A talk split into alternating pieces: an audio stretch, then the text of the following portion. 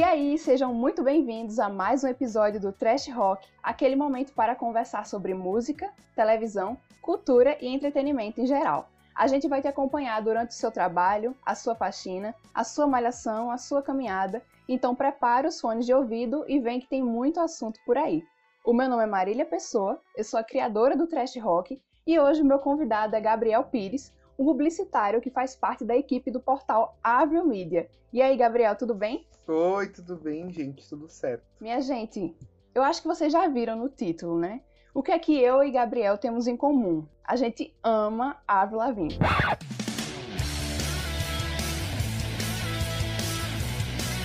E chegou finalmente aquele momento que eu tanto esperei, né? Fazer um episódio especial sobre a cantora que eu mais amo, a cantora que eu infernizo todos os meus amigos sobre, aquela pessoa que eu sempre dou um jeito de colocar nos episódios. O episódio é sobre uma coisa nada a ver, eu sempre dou um jeito de encaixar na conversa. Quem é fã sabe, né? E eu até fiquei meio nervosa para gravar, tava até comentando com o Gabriel isso. Enfim, né? Chegou o momento. Vamos lá, vamos fazer aquela introdução, Amo, né? pode fazer. Uma introdução, assim, para quem quer ter uma noção mais ou menos de Avril no começo da carreira.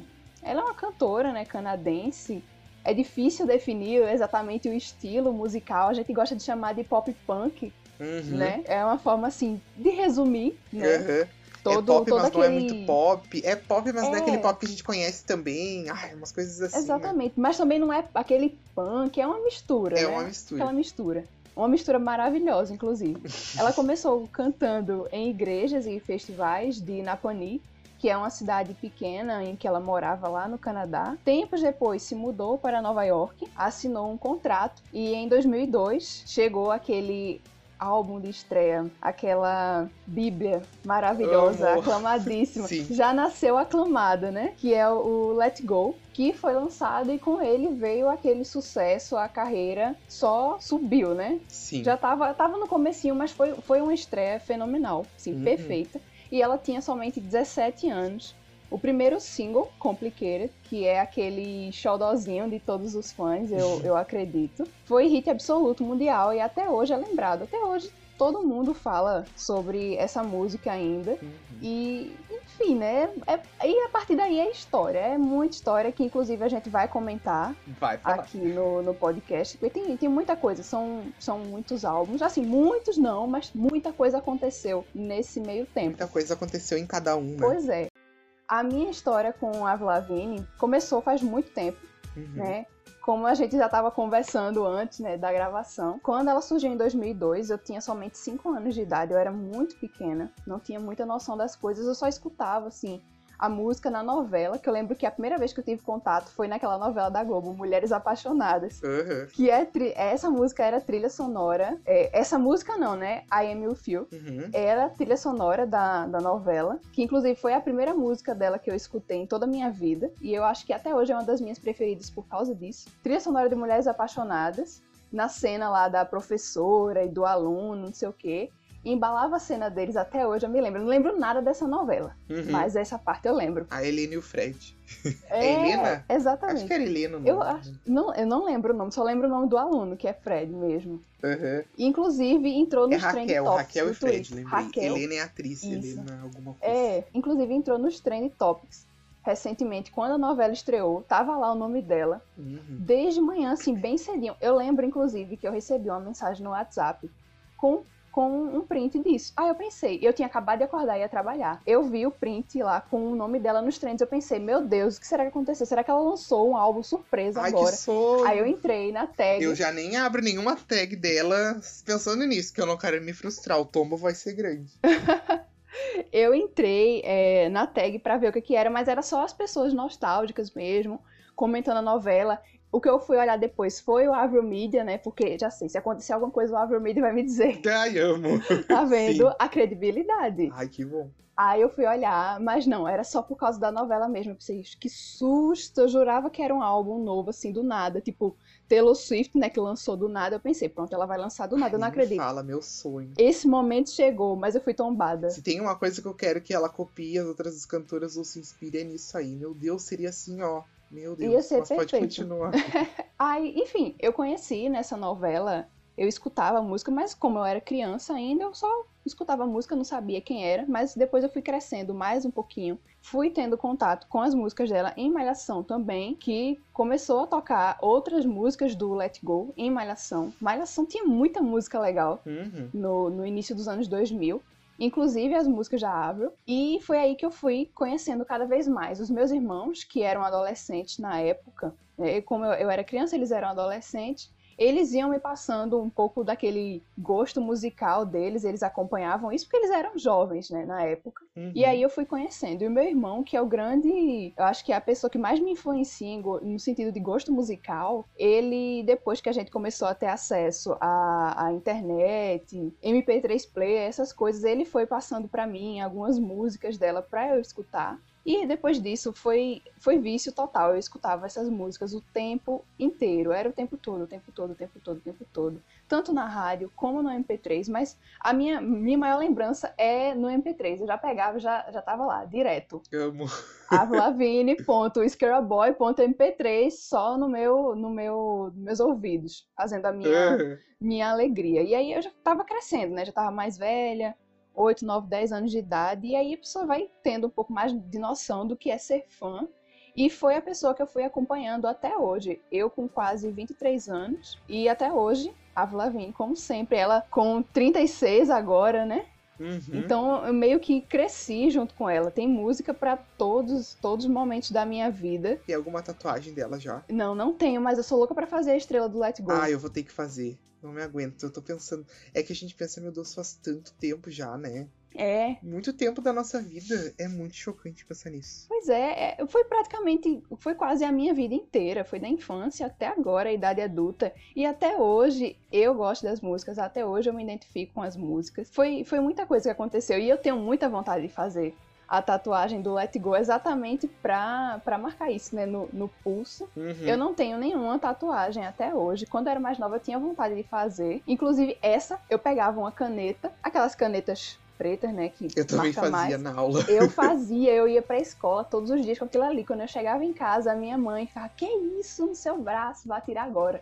Era isso, a minha tatuagem removível. Eu tirava quando chegava em casa, ia pra escola, dava lá. Sete horas da manhã tava eu fazendo a minha tatuagem, né? Todos os dias eu mesmo fazia. Ai, era tão bom, né? Era, eu sempre lá com aquela estrela riscada no braço. E eu, E eu ninguém acho. sabe, o bom é isso, só quem sabe quem é fã. Exatamente. E as pessoas pensavam que era uma estrela qualquer, mas pra mim Uhum. tinha aquele significado, né? Então, eu imagino que se um dia eu for fazer uma tatuagem, eu acredito que a primeira vai ser essa. Ah, a minha vai ser também. Tu tem alguma tatuagem? Não tenho nenhuma, já tive piercing e tudo mais. Mas eu não, não tenho e eu tava com bastante. Eu tava bem decidido a fazer, na verdade. Depois que eu fiz o piercing, eu botei um no septo não dói nada. Né? Eu pensei, ah, vou fazer essa tatuagem logo, não vai doer nada e tal. E aí eu tenho um amigo que eu conheci através dela, que por muitos anos ele foi meu melhor amigo. Agora a gente não é- já não é mais tão próximo assim. A gente é próximo, bem próximo, mas a gente não é aquela coisa de falar todo dia, todo momento.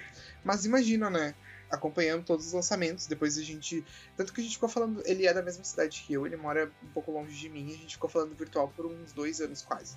Aí quando a gente começou a se ver ao vivo, se encontrar, acho que foi no ano que saiu Goodbye Lullaby, então era uma coisa louca, porque a gente ia pras festas e tocava, quando toca a gente se procura pra dançar junto e tal. E aí a gente combinou de que nesse período em que eu tava assim, encorajada a fazer, eu, eu tava desempregado ali também, a gente combinou de que quando a gente fosse fazer, a gente faria junto a tatuagem. E aí eu lembro que aí tava pra sair o Head Above Water, eu não sabia, tava numa expectativa, mas achando que não ia vir uma coisa boa e tal. E eu já tava com medo de não acompanhar mais, mas aí veio o CD, eu pensei, meu Deus, se não for pra sempre, já vai ter um significado, porque já foi muitos anos. Então, tipo, vai ter o porquê de estar ali, então não é nem que eu me arrependa, não pode eu não ser mais fanático, não sei o quê. Mas imagina, são o quê? Vai fazer 20 anos, então é muito tempo. É significativo, entendeu? E sim, eu quero muito fazer, e vai ser minha primeira também.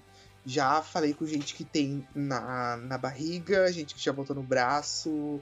Eu é muito bizarro, assim. É muito. Essa coisa de fã, sério, é muito bom ser fã. Eu amo demais. Assim. É Bom, muito bom. mesmo.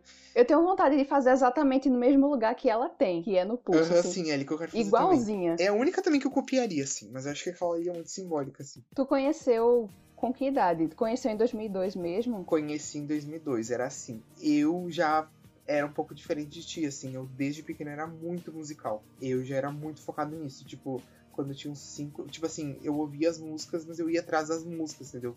Conhecer quem cantava e tal, e eu era fã. Tipo, com 4 anos eu virei fã de Sandy Júnior, ter noção.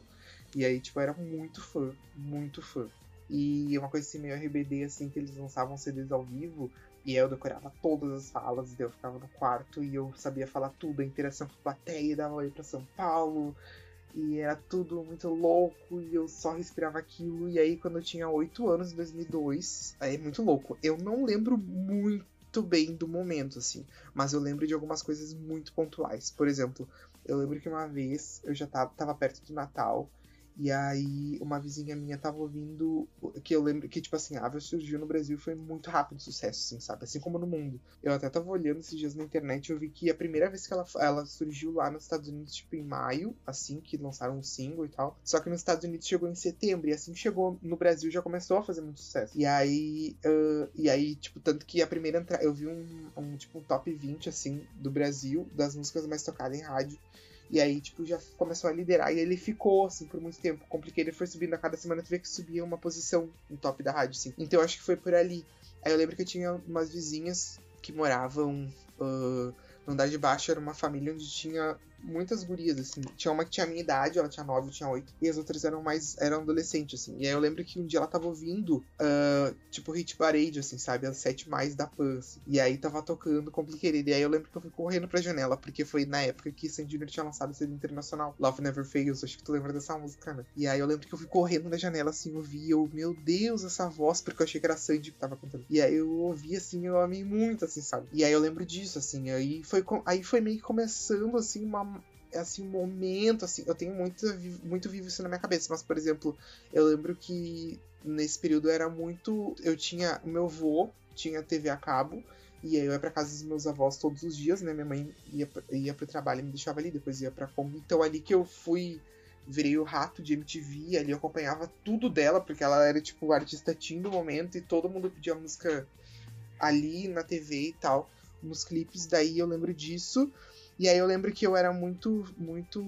Eu via todo sábado o Clipe Mania da Sabrina Parlatoni, que passava na Band de noite. Era um programa só de clipes que ela apresentava. Ah, eu lembro desse programa. Eu gostava muito de assistir. E aí eu lembro que eu via os da Britney ali, os da Vanessa Camargo, assim. Eu lembro que surgiu. o Complicated também ficou ali. Então eu lembro de ver muito esse programa. E eu lembro que eu fiquei muito, muito doido, assim, naquela figura, assim, sabe? Naquilo que eu vi, assim coisas que eu lembro muito pontual, tá? Eu lembro que tinha Complicated, eu lembro Baba daquele que foi tipo um estouro na época. O Ruge também me marcou muito, assim. E aí aconteceu que chegou as férias de verão. A gente veran... a minha família veraneia numa praia, a gente, tem... a gente tinha uma casa na praia. E eu tenho um primo mais velho, assim como teu irmão, meu primo mais velho também me influenciava de certa forma. Assim, ele tem nove anos a mais que eu, oito. E aí eu lembro que um dia eu tava. Eu tinha. Eu quando pequeno, eu peguei aquela prática de ficar ouvindo música e gravar no rádio, sabe? E aí eu amava fazer meus vídeos, meus compilados, de, meus vídeos não, meus áudios em fita cassete, assim, amava ficar ouvindo na rádio, gravar. E eu lembro que um dia eu tava ouvindo, tinha um radinho velho, eu tava ouvindo a Jovem Pan e tocou Complicated. E aí logo depois tocou Skater Boy, assim. E eu gravei na fita, consegui gravar porque eu não tinha internet. Tinha internet, mas eu não, não sabia mexer e não sei o que. Então foi a primeira vez que consegui pegar aquela música pra mim de vez, porque eu ouvia sempre amava, mas nunca sabia quando ia dar, e aquele nome estranho daquela mulher, eu não sabia direito o que era aquilo. E cada um que pronunciava de um jeito, sim, né? Sim, sim. Nem sabia da pronúncia em francês na época, era ah, isso aí. Era o tempo Aí eu lembro inteiro, que eu né? gravei na fita, e eu fiquei ouvindo aquilo o dia inteiro, assim, a tarde inteira. E meu primo dormia no quarto do lado, né? Aí eu lembro que naquele dia eu tinha os meus amigos ali na rua, na praia, e aí ele tava na rede, assim, a gente tava conversando todo mundo. Ele falou, ai, tu ficou ouvindo a Avril Lavigne o dia inteiro. Não consegui dormir. Deu, o que que tu falou dele? Avril Lavigne. Deu, hum, peguei o nome pra mim, né? Tá, tá, já peguei, acho que esse aí é o nome. Aí eu lembro que foi chocante, assim, que tipo... Aí tá, aconteceu isso. Aí eu lembro que eu voltei, da, eu fiquei ouvindo esse CD, essa fita muitas vezes. E na praia, na rodoviária da praia, tinha uma lojinha, assim, tipo um bazar. E lá tinham vários CDs pirata. E isso foi bem na época em que eu tava abandonando o CD original, porque minha família já me achava velho demais para me dar CD de presente.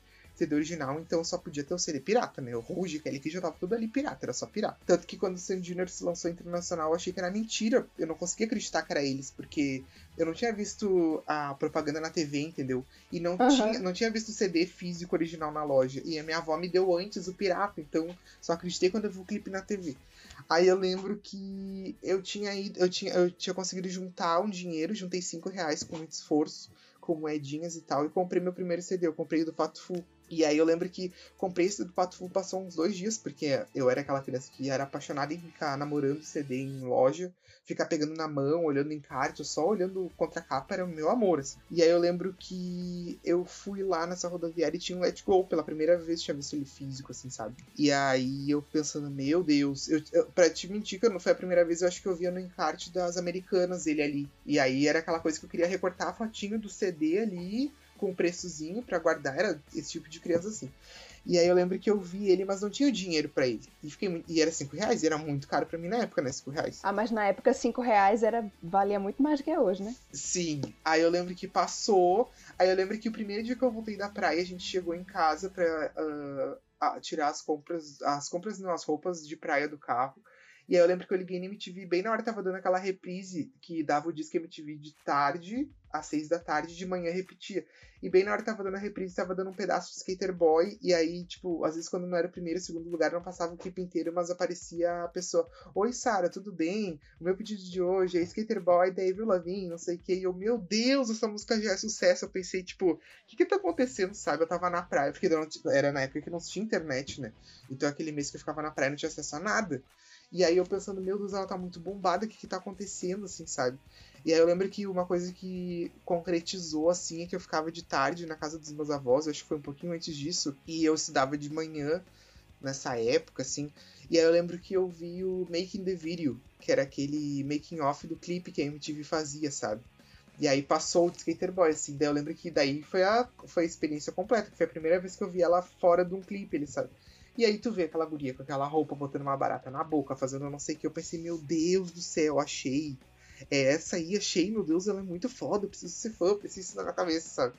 E aí, Mulheres Apaixonadas, Mulheres Apaixonadas também tem um, um laço de família. Não, agora brinquei, fiz também tem uma também tem um link comigo porque eu lembro que daí quando uh, a novela lançou, eu acho que foi tipo na mesma semana surgiu uh, a MTV foi lançada nas rádios aqui. E aí eu ouvi a música e aí eu amei muito, assim, sabe? Acho que eu vi na Jovem Pan lançando. E aí já tava, né? Compliquei, era um estouro, Skater Boy também. E aí eu lembro que teve a oportunidade da gente ir no, no inverno pra casa da praia, que a gente fazia limpeza de vez em quando. E aí eu lembro que eu juntei, tipo, uns 2,50, minha mãe completou, e eu fui lá naquela lojinha lá da rodoviária e aí eu fui buscar o CD.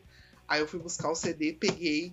Aí eu lembro até hoje, a mulher falou assim: Tu quer testar o CD antes pra ver se não tem arranhado, não sei o que? Eu disse, não, pode, pode botar. Aí eu lembro que ela colocou, e quando ela deu play, a primeira música era Losing Grip. Eu não tinha virado single ainda, eu não conhecia. Eu pensei, meu. E aquela introdução, né? Eu pensei, meu Deus, que música maravilhosa. Acho ela incrível, botou... incrível. Não, achei o máximo. Assim, ela botou o um pedacinho de Complicated, Skater Boy, eu mentiu, que daí eu já ia inventando. Vamos testar a próxima pra ver se tá com erro, que eu queria ouvir mais um pouquinho, né? Uhum. Aí ela botou as músicas daí eu tá, tranquilo. É que daí eu acho que esse primeiro capítulo se completa quando eu fui no show dela aqui, em Porto Alegre, que eu era muito novinho, e aí triplicou aquele coisa de fã, assim, que eu tinha. E aí o capítulo 2 vem depois disso, assim, que também é um capítulo 2 na carreira dela, né, como um todo, assim, depois daquele show e tudo mais. Acho que, acho que a maioria, né, dos fãs de, de muito tempo foi isso, foi crescendo junto com ela também. Não, com certeza. E, tipo, para mim impactou demais, assim. Eu acho que. Eu tenho pena de quem é fã recente, assim, sabe, não pegou isso, assim. Não teu caso, que tu também tá, olha com teus irmãos, tipo, quem não viveu aquilo, porque, tipo, é o momento que tu pega o teu artista preferido tendo o ápice, assim, que ele é a coisa mais falada. Todo mundo falando sobre ele. Né? Nossa, né? impactou demais, assim. Tudo que falam, assim, hoje em dia é completamente verdade, assim era o grande ícone teen. As gurias queriam se vestir. Gurias, aqui, aqui a gente fala guria, mas uh, as gurias todas queriam se vestir como ela e, tipo, elas andavam em bando. E aí tu via elas com cabelo liso, comprido, e aí tinha aquela coisa. Bom, eu era da época da, da de ficar, né? De, eu, eu não tinha dinheiro para comprar as revistas. Ou eu tinha R$1,90 para comprar o pôster E aí comprava, mas não, não era muito, porque tinha vergonha. E aí ela ia nas revistas Capricho, coisa assim. Eu tinha muita vergonha pra ser menino de comprar uma Capricho. Mas o que, que eu fazia? Eu ia todo dia depois da escola, eu ia na banca e folheava, lia todas as matérias, folheava todas as revistas, via as fotos, memorizava as fotos, mas não comprava. E aí eu lembro que tinha aquele, aquele boato da maionese, né? Que ela passava maionese no cabelo para ficar liso. E aí eu conheci meninas que sim, faziam chapinha e passavam maionese no cabelo para ficar liso. E todas elas tinham um lápis de olho preto e queriam ser loiras de cabelo Menina. comprido, usavam gravata. Ainda bem que na época que eu alisava o meu cabelo, porque, enfim, teve uma época que eu alisava o meu cabelo, né? Agora só de vez em quando, mas uhum. na época era altos, altos produtos químicos para deixar esse cabelo sim. liso. E ainda bem que eu não escutei esse boato, senão eu ia lascar meu cabelo mais do que ele Muita já é, gente né? passou. Muita gente passou. Mas eu, eu dividia ele ao meio do jeito que ela usava. Uhum. E ele era liso, estirado. Ele só não era muito longo, porque eu nunca fui ter o cabelo muito longo. Uhum. Mas eu lembro, eu dividia no meio. Era uma chapinha, a ponta dele ficava toda reta, né? Do jeito que ela usava. Uhum. E lápis de olho, né? Até hoje é a, minha, a foto da minha identidade que eu não troquei é uma foto daquela época, da época de escola ainda. Uhum. E dá pra ver que tem. Eu tinha tirado essa foto depois de um dia de aula. Então o lápis de olho já escorreu, né? Então o, o, lápis de olho tá todo embaixo do olho, assim. Roqueira, bem, né? Tem que bem ser. roqueira, né? É quase uma, uma árvore uh, do self-title self lá, do álbum auto-intitulado lá, que é bem Sim. panda, assim, na cara, né? Isso. E engraçado que nessa, nessa época que eu já tentava usar algumas coisas como ela, né? Tipo o cabelo, lápis de olho. Não era mais a época do Let Go, já tinha passado, porque eu, com 13 anos de idade, 14 anos de idade, eu já era uma fã nostálgica, já gostava uhum. de usar o que ela usava no comecinho, né? Quando ela era adolescente ainda. Eu era tava entrando na adolescência, então eu tentava usar o que ela tava usando na, na adolescência. Eu acho muito engraçado isso. Agora, diferente de tu, eu não tinha muitos, muitos amigos, assim, fãs dela. Uhum. Na verdade, a única pessoa que, que eu conheço, assim, que é fã dela, sou eu mesma. Uhum. Não conheço pessoalmente outras pessoas, aí acabo que eu nem tenho com quem comentar. Eu comento assim, com, com as pessoas que não são fãs e que estão, tipo, nem aí, sabe? Uhum.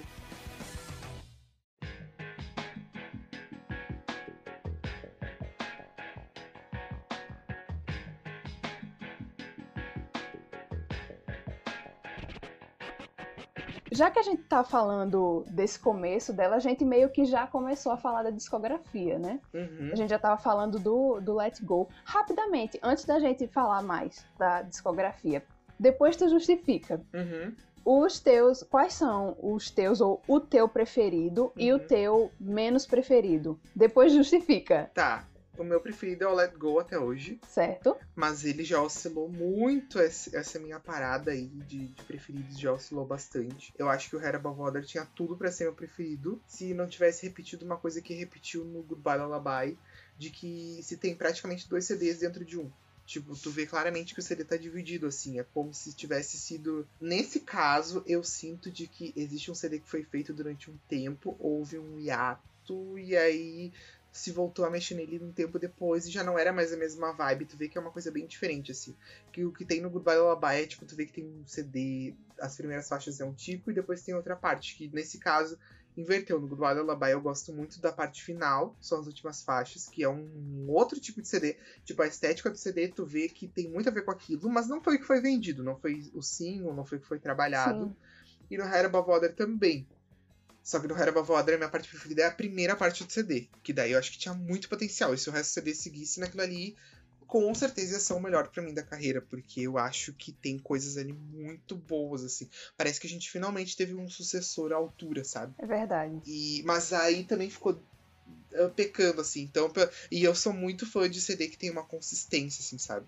E apesar de ser fã do CD que tem uma, que é, tem uma coesão, o Let Go é muito diverso mas eu acho que ele ainda é coeso nessa diversidade dele. Coisa que eu acho que o meu CD menos favorito não conseguiu fazer. E tem várias coisas no meu CD menos favorito, que é o, o auto-intitulado, né? O é o meu menos preferido também. Pois é. Eu sinto que ele foi muito feito nesses moldes aí e deu tudo errado. E eu odeio. não gosto muito. Tem algumas músicas que eu gosto, mas tem muita coisa que eu achei bem, bem bagunçada. Mais pra frente a gente fala dele, né? Pode ser. Então, é, o meu preferido, eu esqueci de falar meu preferido, né? Falei o menos preferido, não falei uhum. o meu preferido. Eu gosto muito do Let Go e eu gosto muito do Under My Skin. Acho que eles estão meio que empatados, sabe? Eu não consigo exatamente escolher, mas ainda Aham. acho que o Let Go, pra mim, ele é bíblia. Sim. Do começo ao fim, ele tá todo, todo perfeitinho, sabe? O, o Under My Skin eu gosto muito, mas eu ainda tenho algumas assim que eu escuto menos, mas o Let Go pra mim é, é meu xodó. Sim. Tem alguma música que tu não gosta no Let Go? Tem uma música que eu menos ouço, mas não é que eu não goste, que é Unwanted. Sei. Que eu amo muito ao vivo. Eu acho ao vivo perfeita, mas a do CD não me capta muito, assim, sabe? Mas eu gosto, assim. Que é uma coisa que acontece um pouco com o Under My Skin também. Que eu ouvia muito. O Under My Skin, pra mim, hoje em dia, é um CD que eu. Não dá pra dizer que eu peguei ranço, porque eu acho maravilhoso. Mas como eu ouvi tanto, tanto, tanto, tanto quando ele saiu, aí depois eu fui no show no ano seguinte, aí eu comecei a ouvir o triplo dele, porque daí eu queria reviver aquele show e era uma época que não tinha YouTube de outros shows que eu podia ver o show em milhares de lugares. Eu tinha que eu tinha que lembrar o setlist na minha cabeça, gravar em fita se eu quisesse ouvir, sem ficar trocando no CD, era assim. E aí eu ouvi muito, mas é uma música assim que hoje em dia eu não gosto de ouvir. Mas eu até fiquei tanto tempo sem ouvir que eu tô ouvindo agora ultimamente que o que eu tenho com uh, Unwanted é Forgotten, que eu também acho mil vezes melhor ao vivo, entendeu? Ah, eu também. Mas é isso, assim. Do Let Go é difícil ter um assim que eu menos, menos gosto. Eu adoro aquelas. Assim, gosto das que foram single. Eu acho que foi uma Uhum. ótima escolha de single. Gosto também das outras que não foram. Tem umas que não foram single, né? Tipo, Things You Never Say. Gosto Uhum. de Nobody's Fool. Gosto de Naked, Mobile. E Essas no- músicas- amo, amo. Demais. Essas músicas que não foram single, mas pra mim elas são impecáveis. Não tem, não tem. Pronto, nesse álbum não teve. Impecáveis, Meu Deus. Nesse álbum não teve nenhum assim que eu não gosto, que eu escutei menos. Eu acho que esse foi o que eu mais fiquei ouvindo assim, em looping. Gosto muito, né? Hino, esse álbum é, é sem, sem defeito. Ai, com certeza.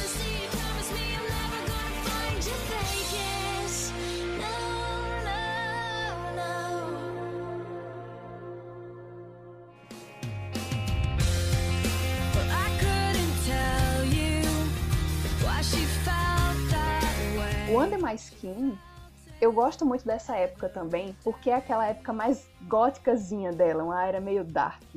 E eu Uhum. adoro o encarte desse álbum. Pra mim é, é tudo. É lindo demais ela com aquela saia, com aquela cara assim bem.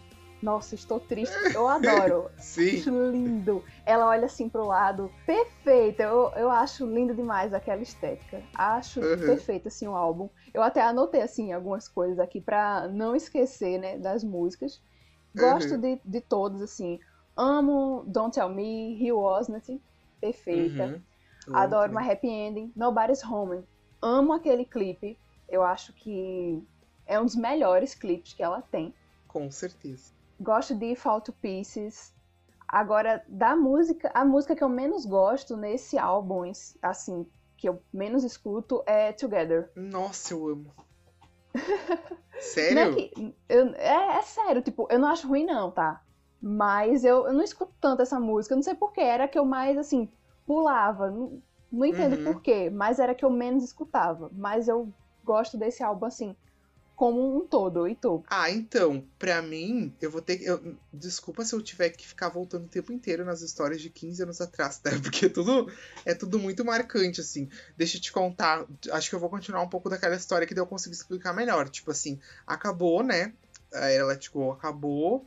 No Brasil não teve muito, eu acho que nos Estados Unidos, assim, e outros lugares até que foi. Teve essa separação maior aqui que no Brasil, como chegou um pouco mais tarde, aqui era um outro tipo de. Acho até que no, no podcast do Rujo vocês falaram sobre isso, do tipo de consumo, que era mais demorado, demorava mais pra vir, as pessoas consumiam mais lentamente também. Porque o que aconteceu? Ela lançou Losing Grip e depois veio o, o on Heaven's Door, que era a música de. O single beneficente, mas na época ela tava no auge, como se a Taylor Swift lançasse um single beneficente hoje ia tocar sem parar, como se fosse um single música de trabalho do CD, entendeu? E aqui no Brasil não foi diferente também. Eu lembro que Olha, a, a força era tão grande que eu lembro que, tipo, era verão, auge do verão, verão no Brasil inteiro, era janeiro, e eu tava na praia e tava lá como a mais tocada da, da semana na Jovem Pan Losing Grip, sabe? Que não tem nada a ver com o que a gente sabe de verão, com esse- coisa que jamais aconteceria hoje em dia eu colocar uma música rock assim, né?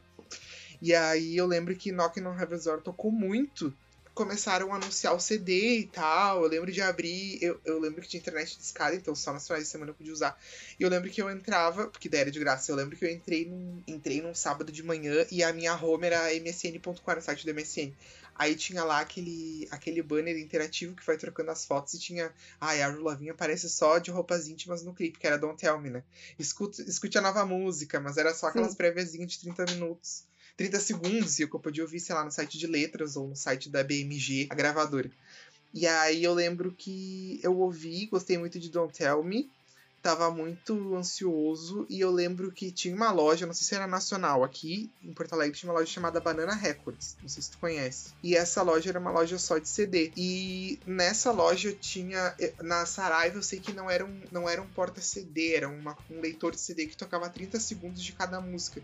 E nessa loja tinham vários Discman numa numa num balcão assim, e aí tu podia pegar o CD na loja, né? Caminhar até o balcão, botar no Discman e ouvir. Era tudo o Discman tinha um lacre, todo um negócio não podia sair dali, eles estavam sempre de olho.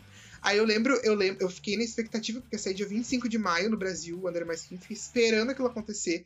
Eu fui no shopping com a minha mãe, acho que no dia seguinte, sabe? Mas como eu tinha dito, não ia ter a possibilidade, de, não existia a possibilidade de ter CD original em mãos. Né? Aí eu lembro que eu tava com a minha mãe no shopping e eu, ah, vamos aqui na loja. Nem falei que era tudo estratégico pra eu já ir ali, né? Aí eu lembro que eu botei o CD no Discman e dei o play. Quando eu dei o play, eu pensei, meu Deus, que que é isso? aquele barulho meio sombrio. O que que é isso? Que que é isso, sabe? Eu fiquei sem entender nada, assim. Acho que eu dei um play, assim, como a minha mãe, ela odeia a loja e, tipo, eu não podia ficar muito tempo ali. Eu dei um, dei assim, um, assim, passei mais algumas músicas, assim, estranhei muito, assim. Aí passou uns dois, três dias, eu fui num, num coisa piratão lá com meu pai e comprei o meu pirata. Eu lembro que a primeira que eu me identifiquei muito foi Rio Wasn't, assim, que era muito. Eu lembro que era, era que eu mais gostei. Não me identifiquei muito, mas foi a que eu mais engoli rápido, porque foi era muito parecida com o Skater Boy, era bobinha, sabe? Era alegre. Aí depois veio My Happy Ending e tal, mas eu demorei um tempo para digerir que equivalia a quatro dias da minha vida só, porque depois, né, fui enlouquecendo cada vez mais. Mas assim, eu sinto. Bom, eu acho que esse fato de eu ter ouvido muito tempo da minha vida fez com que eu pegasse um uma, me afastasse um pouco, assim. Até hoje não sinto muito prazer em ouvir ele inteiro, sabe? Apesar de eu conhecer que é maravilhoso, assim. Uh, música preferida, eu gosto muito de Together. Eu, não, é difícil dizer uma preferida desse CD. Tem as que eu menos escuto hoje em dia, que é Freak Out, Who Knows também, não escuto mais tanto. Os singles é uma coisa assim que envelheceu melhor que o Let Go pra mim, sabe? É o single assim que eu amo até hoje, escuto assim, por mais que tenha saturadíssimo, assim. Sim, na época eu peguei um certo ranço. Eu lembro quando veio My Happy Ending, assim, foi um estouro, assim, sabe? E a Jovem Pan tocava o tempo inteiro, porque aí eu lembro que nessa época de 2004, 2005, já tava. O rock tava um pouquinho perdendo assim a. Claro, depois veio o movimento emo e tal, mas aí já não era mais aquela coisa assim tão, sabe? Tão mainstream, assim, sabe?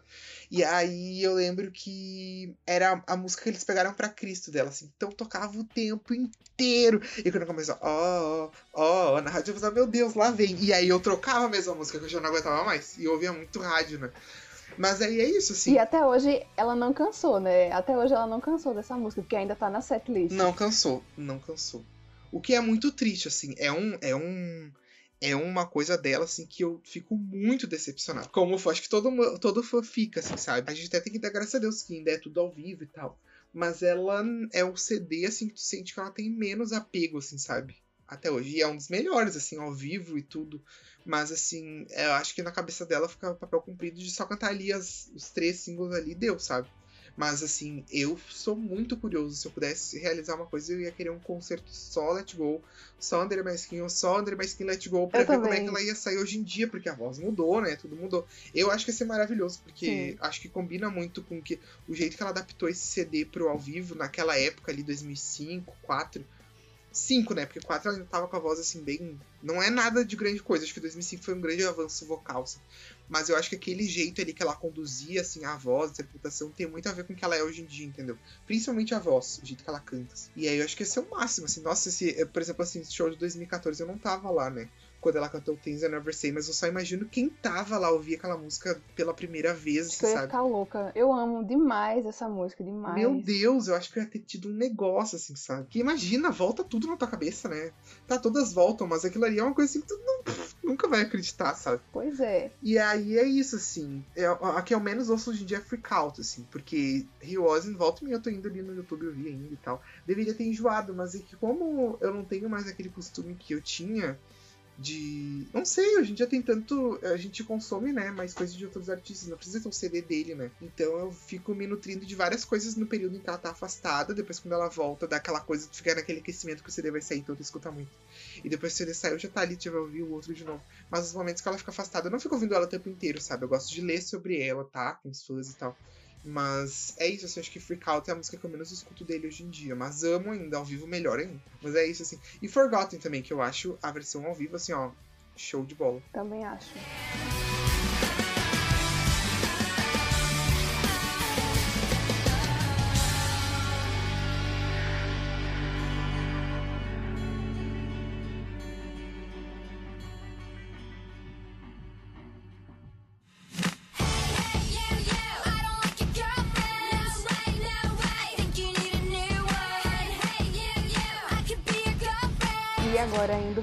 Pro The Best Damn Thing, polêmico, né? O CD rosa. Uh, tenho muita história pra contar daí. Menino, meu e o Deus. engraçado, assim, que foi. Eu não sei se foi nesse álbum ou se foi já no Under My Skin que surgiu aqueles boatos, né? Aquela teoria da conspiração que dá uma raiva de quem lembra dela ainda hoje. Minha gente, supera.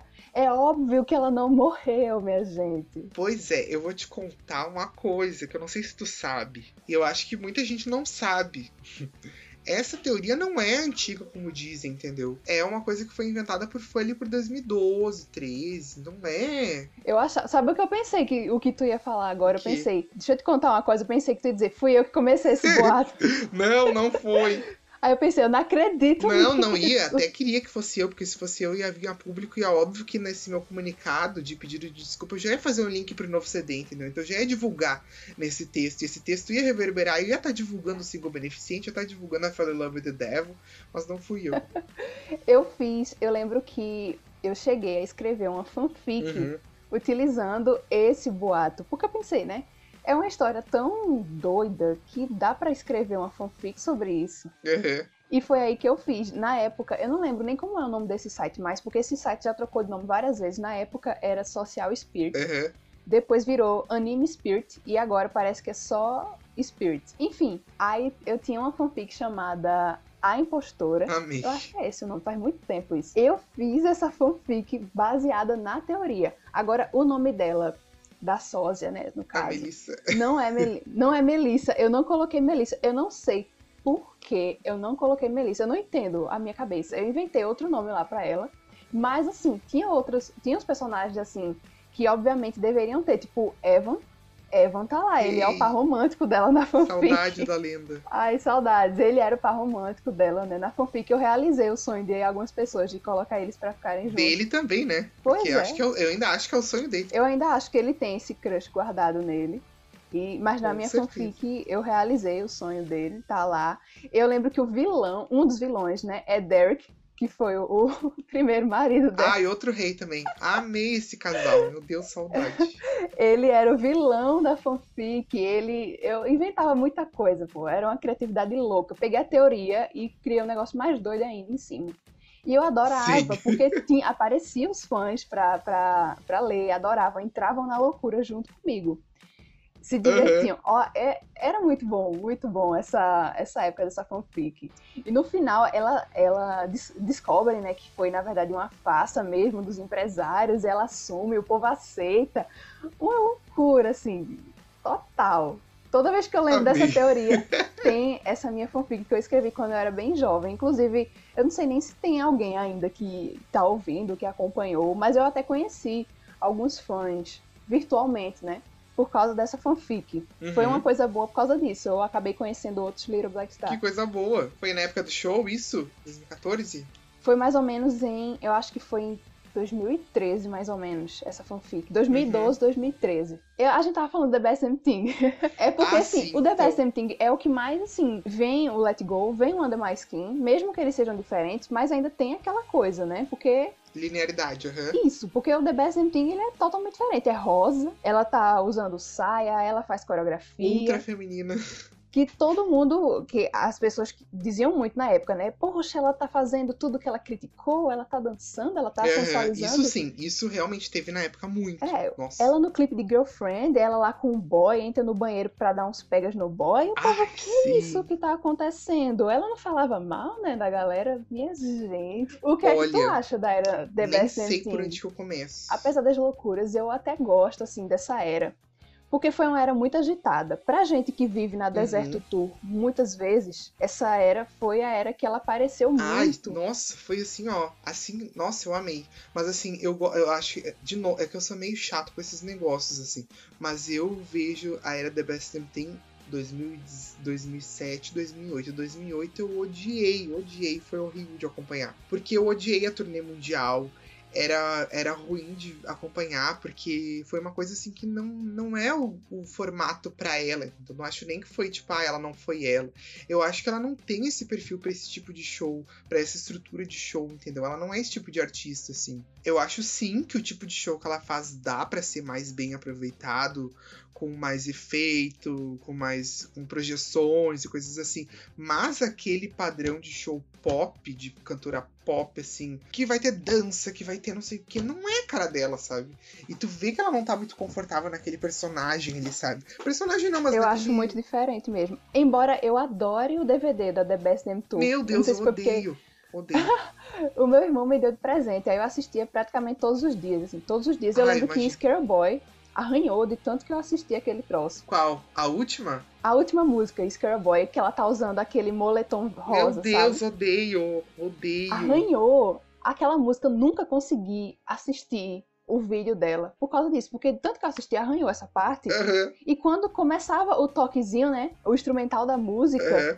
já começava a arranhar tudo e arranhava e não tinha como assistir, tinha que tirar, senão aquele troço ia explodir meu DVD. É o teu DVD rejeitando vídeo ruim, entendeu? O teu DVD tá fazendo um favor pra ti. Tu tem que dar graças a Mas Deus. eu amo, amo demais. Inclusive, deixa eu ver se eu encontro aqui, porque tem muita coisa que não tá aqui comigo, mas aqui, ó. Ai, tu trouxe essa praga. Se desfaz disso, pelo amor de Deus. Ah, eu amo, Gabriel. Tu vai ver que a tua vida vai andar melhor, teu podcast vai ter um milhão de ouvintes. No momento que tu se desfazer desse negócio aí, vai dar tudo certo. Tu vai ver só. Não, gente, eu sou Eu, eu, completamente eu contra. gosto. Eu vou dar uma parecer agora. Tu vai se retirar do podcast agora. Vamos ver se tu vai entender, tá? A minha linha, as minhas críticas. Mas foi assim, ó. Diz. Tá, indo nessa linha, né? 2005 veio 2006. Em 2006, nessa época eu tinha ganhado internet.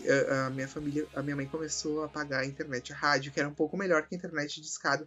Era uma, era um, era tensa a conexão, mas era uma coisa que eu pagava um valor X e podia usar a qualquer hora, né? E aí eu me afundei, imagina, era meu sonho. Se o momento que eu tava na frente de uma internet de escada, na aula de informática da escola, qualquer oportunidade eu só vivia de árvore, quando eu tive a internet 24 horas, aí sim que a minha vida era isso, né? E aí eu lembro que eu entrava, só que foi bem, naquele ano ela começou a fazer carreira de modelo fotográfico.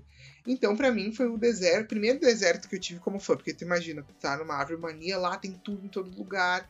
Ela só se falam nela, ela lança uma coisa atrás da outra. E eu comecei a estranhar muito, muito, muito. Eu não via ela naquelas roupas, naquela formalidade, naquela possível fe- feminilidade. E eu lembro que naquele ano ah, vazou um pouco, acho que umas semanas antes, o Keep Holding On, a música. E aí eu já dei uma estranhada, porque aquela voz já não era muito parecida com a dela, era uma voz meio Hum, o que que tá acontecendo Mas realmente, aqui, né? a voz dela nesse álbum tá bem diferente, tá mais fina, Hum. eu acho. É, dei uma estranhada, mas gostei, mas tava ansioso. Aí, bom, foi isso, assim, aí chegou, foi anunciado o CD, eu estranhei muito no começo, porque nessa época a grande revolta do pessoal era muito, era, é que assim, a imagem era muito forte, né? Então o que eu lembro muito dessa época de quem tinha um pouquinho mais de idade, de quem viveu, apesar de eu ainda ser bem novo, mas eu lembro que daí, essa época ainda tinha muito, foi de 18, 19, 20. Eu lembro que o pessoal fica, era muito aquela coisa, tipo assim, a gente vivia a fanbase dela e era um tipo de comportamento que hoje em dia não se tem mais tanto do tipo, eu escuto rock, eu odeio pagodeiros, eu odeio funkeiros, eu, eu sou melhor, não sei o quê. E aí, tipo, aquele. E, e esse pessoal não se permitia de jeito nenhum flertar com outro tipo de música. Bom, eu era um que cresci ouvindo Britney Spears, mas eu ouvi escondido, né? Quando quando começou, comecei a gostar de Avril, eu não podia admitir publicamente que gostava de Britney, porque pra mim era uma vergonha. A minha cantora dizia que era anti-Britney, tu tinha que ser anti-Britney, mas ela não dizia nada, mas eu lia nas revistas que ela era, né? E aí, tipo, uh, eu lembro que. Eu lembro que o pessoal todo se questionava, tipo, nossa, isso não é rock, ela se vendeu, se vendeu, não sei o quê. E aí, deixa eu ver o que eu posso te dizer. Eu tinha 13 anos quando saiu. Eu fiquei muito animado. Eu estranhei pra caralho, não vou negar. Eu lembro que o CD vazou duas semanas antes de sair oficialmente, né? E eu, como fã religioso que era, eu me prometi de que eu não ia ouvir. Os meus amigos, nessa época, a gente tinha um monte de amigo, porque daí eu tinha amigo de fórum, fórum brasileiro dela. E aí, os meus amigos tudo me mandando prévia naqueles áudiozinhos do MSN, mas eu não ouvi. Me segurei pra ter ele físico na minha mão. Olha a contradição. No dia que saiu o CD aqui no Brasil foi o dia que teve o show do Evanescence no Gigantinho, que era no mesmo lugar onde teve o show de Porto Alegre, né? Em dois anos antes. E aí eu saí do show do Evanescence, e aí, né, uns anos eu não tinha o CD original, agora eu já tava começando a ter de novo. Aí eu lembro que eu cheguei em casa, daí eu entrei na casa e tava lá o The Best Thing, assim, na frente, assim, na, bem na, na mesa, assim. Aí tu imagina, meu pai acabou de me tirar daquele show onde só tinha aquele roqueiro louco, todo mundo de preto, não sei o quê. Ah, eu sento na sala, assim, pego aquele CD e começo a abrir na frente deles, assim, aí vem aquele rosa choque, assim, e eles, assim, só olhando, assim, e olhando, com aquela carinha, assim, e olhando, assim, né, aí eu lembro que eu fui pro, eu fui pro quarto pra ouvir o CD, tava com um pouco de sono, sei que eu fui dormir. Aí, no outro dia, eu matei aula, né, sem minha mãe saber, eu matei aula, porque eu pensei, não, meu feriado pessoal, eu vou, eu esperei tanto por isso, vou ouvir. Aí eu lembro que eu sentei, assim, na frente do som, era, era assim como eu tô te dizendo, pegava a cadeirinha, sentava na frente do som, pegava o encarte e ficava olhando, né? E aí eu lembro que eu ouvi assim, meu Deus, eu queria gritar com aquela voz, sabe? A produção, eles mudaram a voz dela, assim, parecia ser uma criança de 10 anos, assim, cantando, sabe? Aí eu lembro que eu ouvi I Can Do Better, aquelas coisas todas. Mas eu lembro, assim, que as primeiras que me pegaram, e que até hoje eu acho muito boas, que foram Hot e Innocence. Eu acho, assim, que até Eu o, amo. o impacto foi muito grande quando eu vi essas duas. Inocência, pra mim, eu acho que é uma das minhas preferidas, Inocência. Eu ouvia. Eu amo muito, todo. eu acho muito boa até hoje. Eu acho que Hot é uma música injustiçada desse CD. Eu acho que ela merecia ter muito mais sucesso. Também acho. Embora o clipe. Embora eu adore aquele clipe. Ah, eu acho que é uma música pop perfeita, assim, sabe? Eu acho que tem tudo ali. E é muito bizarro, porque na época a gente, a gente via ela sendo sexy, sei lá, ou, tipo, uma coisa meio sexual na letra e no clipe, mas tu vai ver. Aquilo ali não era pop, assim, dançante, que a gente. Hoje em dia a gente consegue ver que aquilo era bem um pop rockzão mesmo, sabe? Aquilo ali, sabe? Não era o pop que a gente pensava, ah, a gente olhava e tal. Porque na época, né, a gente, na nossa cabeça, a gente. Eu lembro que se dizia muito, ah, ela sempre criticou. criticou eles, uma coisa diziam muito, né? As pessoas da Britney gritaram e rolaram, porque imagina, era tudo que eles queriam ver na vida deles. E eu lembro que o pessoal, os roqueiros, diziam assim, ah, ela sempre criticou, criticou a Britney, mas ela sempre quis ser a Britney. Olha só como ela quer ser a Britney. E aí a gente, para, tá, na época, né, tu vê, ai, tá usando salto alto, tá sendo feminino, tá mostrando decote, ai, né? Pra não ir pra, um, uns termos mais machistas que se diziam na época, principalmente esse pessoal do rock que era bem cabeça fechada, assim. E aí hoje em dia eu olho assim eu vejo, não, teve muita originalidade nesse trabalho, apesar de não parecer, sabe? E aí, assim, em relação ao CD, eu acho que foi o último CD dela em que teve, assim, foi um CD, assim, bem feito na questão instrumental, por exemplo, sabe? É um CD que tu escuta muito o som da banda ali, sabe? Aí eu acho que foi um CD muito bem pensado. Assim, acho que veio as pessoas certas pra trabalhar.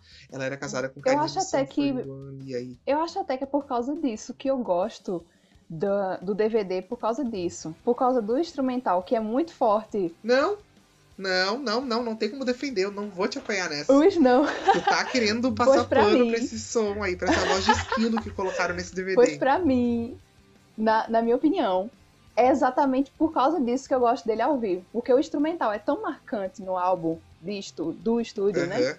O instrumental no estúdio é tão marcante que ele ao vivo ficou uma coisa assim, bem interessante na minha cabeça. Só na tua cabeça mesmo, já te digo. Ah, mas eu passei muito pano pra essa era do The Best Damn Thing. Eu, eu comecei a gostar muito das cores preto e rosa. Não, eu entendo, eu entendo. Quem era mais novo, amor. Assim, ah, em relação ao som, eu, é um CD assim, assim, hoje em dia tu vê que realmente ele não era um CD pop como foi vendido, entendeu? Eu acho que existia, assim, no caminho mais óbvio, sim. existiam dois possíveis caminhos que ela podia seguir com a imagem dela. Ela foi pro mais desaf- desafiador, que ela não continuou na zona de conforto. Ela poderia sim ter lançado The Best Something com um visual super rockerona e muita gente ia comprar aquela ideia, não ia rotular um CD como um CD pop, porque entre os três primeiros, apesar do Under My Skin ter aquela vibe não sei o que, o The Best Something é mais pesado, assim, instrumentalmente, ele tem mais guitarra Tem alta, mais tem mais guitarra. bateria e tudo mais. Mas assim, ela comprou aquele lado, assim, mas eu acho que se ela tivesse seguido com a imagem do Under My Skin, a cara emburrada, não sorri muito, a roupa preta, não sei. Nossa, iam dizer que era o CD mais pesado dela por causa da questão, né? Da imagem, assim. Mas eu acho assim. É, acho que só por causa da- do, O do visual, visual super. rosa, mechinha colorida, aquelas roupinhas, é por causa disso que rot- rotularam, né? Bom, e aí acho que é isso, assim, sabe? Eu acho que foi tudo uma questão de escolha, de, de caminhos de tomar, questão do marketing, assim e tal. É um CD que eu, eu gosto até hoje. Eu gosto dele, mas uma coisa que me incomoda muito é a voz que colocaram nele. Eu acho completamente sem necessidade aquilo que fizeram na produção. O DVD, então, né? Eu vou ter que criticar, porque eu acho que o DVD foi uma continuação desse erro de produção, de edição de áudio. Nossa, eu odiei a voz que colocaram. E, tipo, até agora tu não acha mais na internet. Eu acho que o pessoal já deletou, sei lá. Mas até um tempo eu lembro que teve uns fãs que juntaram, a, conseguiram achar o áudio original desse show que foi pro DVD. E tu vê que a voz é completamente diferente. Não é aquela voz que eles botaram no DVD, sabe? É uma coisa que me incomoda muito, sou muito chato com isso. E aí é isso, assim. O, o CD hoje em dia não é mais meu preferido. Porque logo depois do Goodbye Lullaby, o Goodbye Lullaby me tocou muito, eu tive muito, muita proximidade com ele. Mas eu gosto bastante, assim. ah, assim, a que eu menos ouço desse CD hoje em dia, se for pra dizer do, do The Best Thing, eu acho que é I Don't Have to Try, ou I Can Do Better. E tu? A que eu menos escuto é Contagious Nossa, eu amo. e One of Those Girls. Amo! São as duas que eu menos escuto. Uhum. Eu, no- eu lembro que eu gostava muito de I Don't Have to, I Don't Have to Try. Aham. Eu, eu gostava da batida, porque ela começa de uma maneira assim bem diferente, sabe? Aí eu gostava muito dessa música, mas One of Those Girls e Contagious são as que eu menos menos ouvia, sabe? Mas assim, os singles eu gosto de Girlfriend, eu gosto.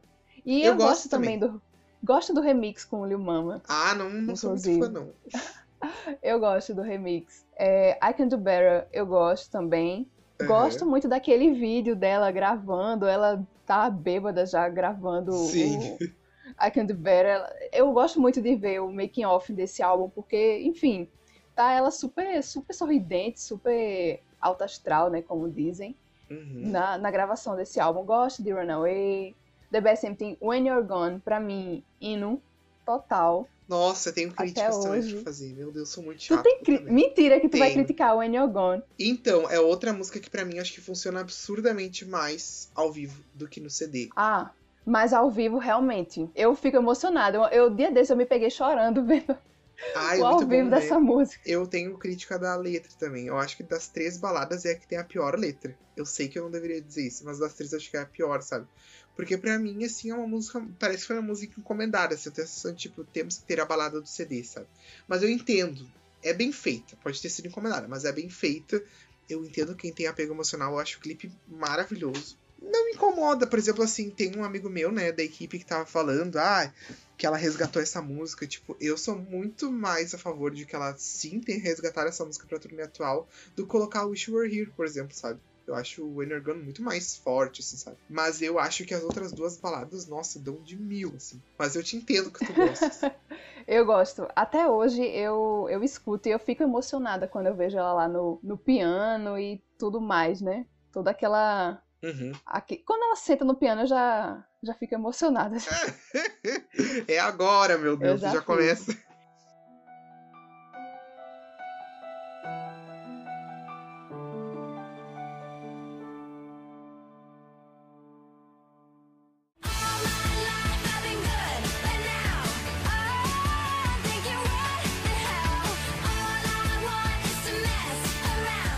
Agora a gente vai pro Avril Lavigne, né? O Não auto-intitulado. quer falar do Goodbye Lullaby? Não sei. É mesmo, é porque eu não abri aqui. Ah, Meu Deus, eu bom, não, pular. pode ser. Até prefiro, tô Não, querendo aqui enrolar Deus. ainda pra nós chegar nesse outro. Não, socorro, não, não, não pode, não pode esquecer o Goodbye Labai, não. Inclusive, essa fase foi uma fase que eu, que eu gosto muito, porque eu tinha o quê? Foi, foi em 2011, né, que saiu o Uhum. Goodbye Labai. Uhum. Pronto, eu tinha 14 anos, já tava entrando na adolescência, né?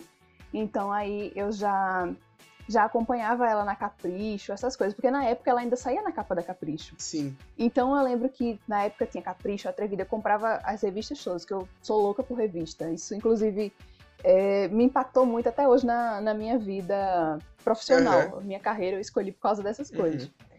Mas, assim, comprava tudo que era revista que ela saía na capa, né? Quando eu podia. Nem sempre tinha dinheiro. Ah, eu também. Mas quando eu podia, eu comprava até hoje. Eu não tenho aqui, mas eu tenho na casa dos meus pais. Tá lá a caixa com as revistas com ela na frente, as capas. Eu cole- colecionava tudo, colecionava os pôsteres, as capas, Capricho, Atrevida, Toda Teen, Toda Team. Love Rock. Love Rock, Estin, essas derivadas, né? Tinha Uhum. todas e a Goodbye Labai, eu lembro que tinha, tinha uma Capricho que, que ela saiu pra, pra, pra divulgar exatamente esse álbum. Aí tem a entrevista Preta e branca, né? Isso, ela contando, Sim. contando um pouco do processo criativo. Eles falam também da época de Brody Jenner, que era o namorado dela na época, Uhum. que disseram que inspirou algumas músicas, tipo Smile, é, é inspirada nele. I love you. uhum. Isso, I Love You. Tinha isso na revista e eu, essa memória tá muito fresca na minha mente. Muito, muito, muito, muito fresca. Por causa disso. Eu Ai, consumia bem. consumia muita revista dela nessa época. Eu vivi demais o Goodbye Labai por causa disso. E na época da escola, o povo escutava Smile e já vinha me dizer: Olha, eu tô escutando a música de Avril. Só que o povo não fala de Avril, né? O povo fala: Ah, escutei a música de Avril. Sim. Eu nem corrijo mais. Eu nem, nem me dou mais o trabalho de corrigir. Ah, eu, eu acho que tem tanta coisa mais legal pra É, falar dela, né? Vamos falar bobagem. sobre o trabalho em vez de o nome. é, eu nem ligo mais pra isso. nem é. Nem, nem me importo mais. Tu falou que o Goodbye Labai é um dos que tu mais gosta, né? É um dos que eu mais gosto. Foi o meu preferido por um bom tempo, assim, até que ele, até que ele ficou substituindo assim o Let Go, mas hoje em dia eu, eu admito que o Let Go ainda é melhor. assim. Mas eu gosto muito, assim. Eu acho também que eu acho que os erros começaram no The Best Damn Thing e depois só permaneceram. Eu acho que a última era não teve tantos erros. Teve uma coisa que me incomodou muito, né? Que foi a falta de divulgação. A gente vai falar disso depois, Sim. mas aí eu entendo, porque é uma outra fase da carreira. Eu não gosto das escolhas de single desse CD. Também não gosto. Eu acho que não tem muito a ver com a essência do álbum em si. do álbum dela, eu acho assim, acho que é uma regressão. Ai, vou começar a detonar. Mas acho que o What the Hell ainda vai, entendeu? Porque, tipo, tá ok. A gravadora, ela já falou que a gravadora queria que repetisse uma Girlfriend, deu certo. Eu acho que poderia ter parado aí, entendeu? Tá, tem a música entre ela e Smile, eu prefiro ela do que Smile. Também. Mas assim, ah, Smile, eu fiquei, uh, sabe? Tipo, Wish You Were Here. Eu não sou muito fã de nenhuma dessas aí. Uh, What the Hell, Smile, Wish You Were Here. E I Love You eu gostei por bastante tempo. Mas essas quatro acho que foram feitas com o Max Martin, né? Que é Sim. aquele hitmaker lá. O...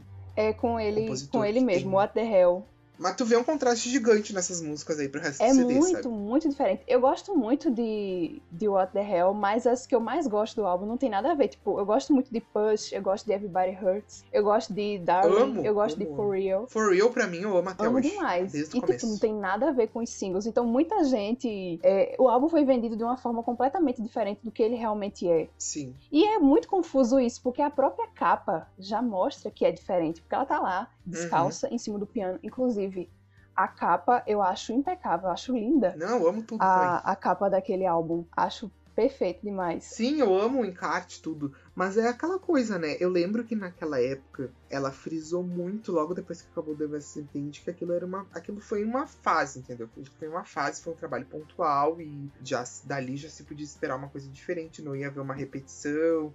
Ela também já falava. Eu lembro alguma vez, acho que foi em 2008, 2007, finalzinho, que ela falou de que ela já tava pensando no próximo CD e que esse próximo CD não ia ser tão enérgico, que ela queria fazer show em, em teatro e que ia ser um show todo acústico, não sei o que. Nossa, eu amei, porque eu sempre gostei, né? Dela acústica, assim, aquele rock, se eu ouvia milhões de vezes o acústico aquele durante a era da Best Thing, aqueles all sessions, aquelas coisas todas, eu via muito, amava muito. Mas. E aí eu fiquei muito agitada, assim, muito feliz, assim. Eu lembro até que ela deu uma entrevista em 2009 pra Rolling Stone falando que o CD ia sair no dia 17 de novembro, que era dia do meu aniversário. Mas o CD nunca saiu e tal, o CD foi barrado pela gravadora que queria uma coisa mais. Mas ah, eu fico triste assim, porque eu acho que tinha um potencial enorme. Eu queria muito ter visto essa turnê que eu acho que ela não, fa não vai fazer mais hoje em dia, porque naquela época ainda tinha. Ainda tinha, assim, um frescor, alguma coisa que ainda podia se ousar e querer fazer uma turnê que não fosse só focada em single, sabe?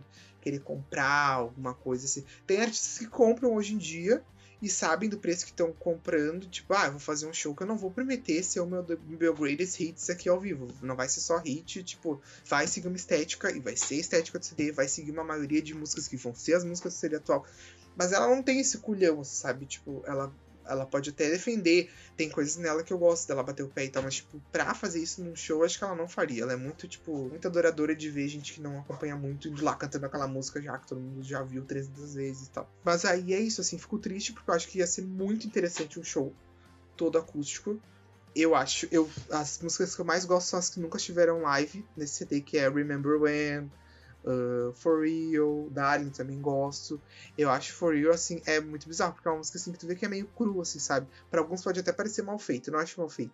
Mas eu acho que é muito essência, assim, sabe? Acho que tudo que ela queria de passar, aquela coisa de ser só o... ser só focado no, na voz e ser uma coisa crua, acho que tá ali naquela música, sabe? Sim. Not Enough, eu acho que é uma música maravilhosa. Eu acho que ela é, tipo, a continuação do Under My assim, na questão de instrumental e tal. E, e é aquela coisa, né? Eu acho que decepcionou muita gente. Quem ainda, tá, quem ainda resolveu dar uma chance pro trabalho dela, porque se tinha muito essa, se tinha essa expectativa, acho que tinha expectativa de quem veio do The Best Damn Thing, de ver o que ia sair, e de quem era fã daquela árvore roqueira, que na verdade não era tão rock assim, mas era aquela imagem, aquela coisa que vendia de uma, um jeito, e aí, tipo, tá, não gostei desse último trabalho, mas eu vou ver o próximo, né? Quem sabe foi só um trabalho.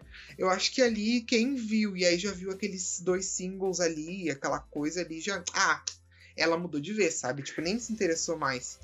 E aí nem tenho mais como defender, porque a partir dali foi uma sucessão de erros, assim, de escolha, muita coisa.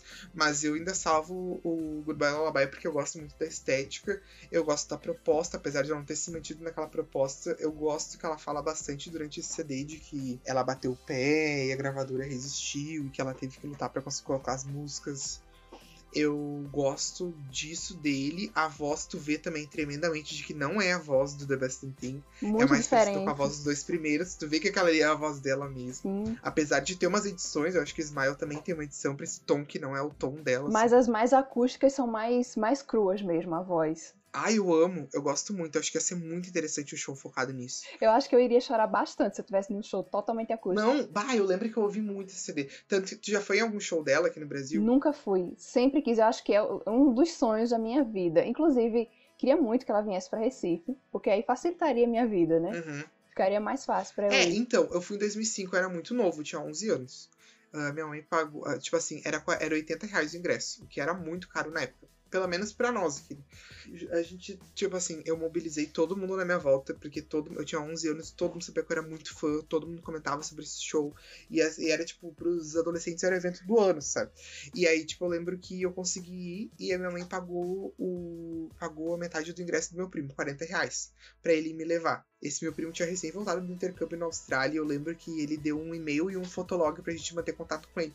Eu lembro que eu mandava um e-mail pra ele pedindo pra ele me enviar um CD single. Nem sabia o que era um CD single, mas eu lembro que eu via nas revistas pôster que tinha o CD single e sempre os melhores eram da Austrália, né? E aí eu pedia um de Skater Boy lá, mas acho que ele nunca nem leu o e-mail.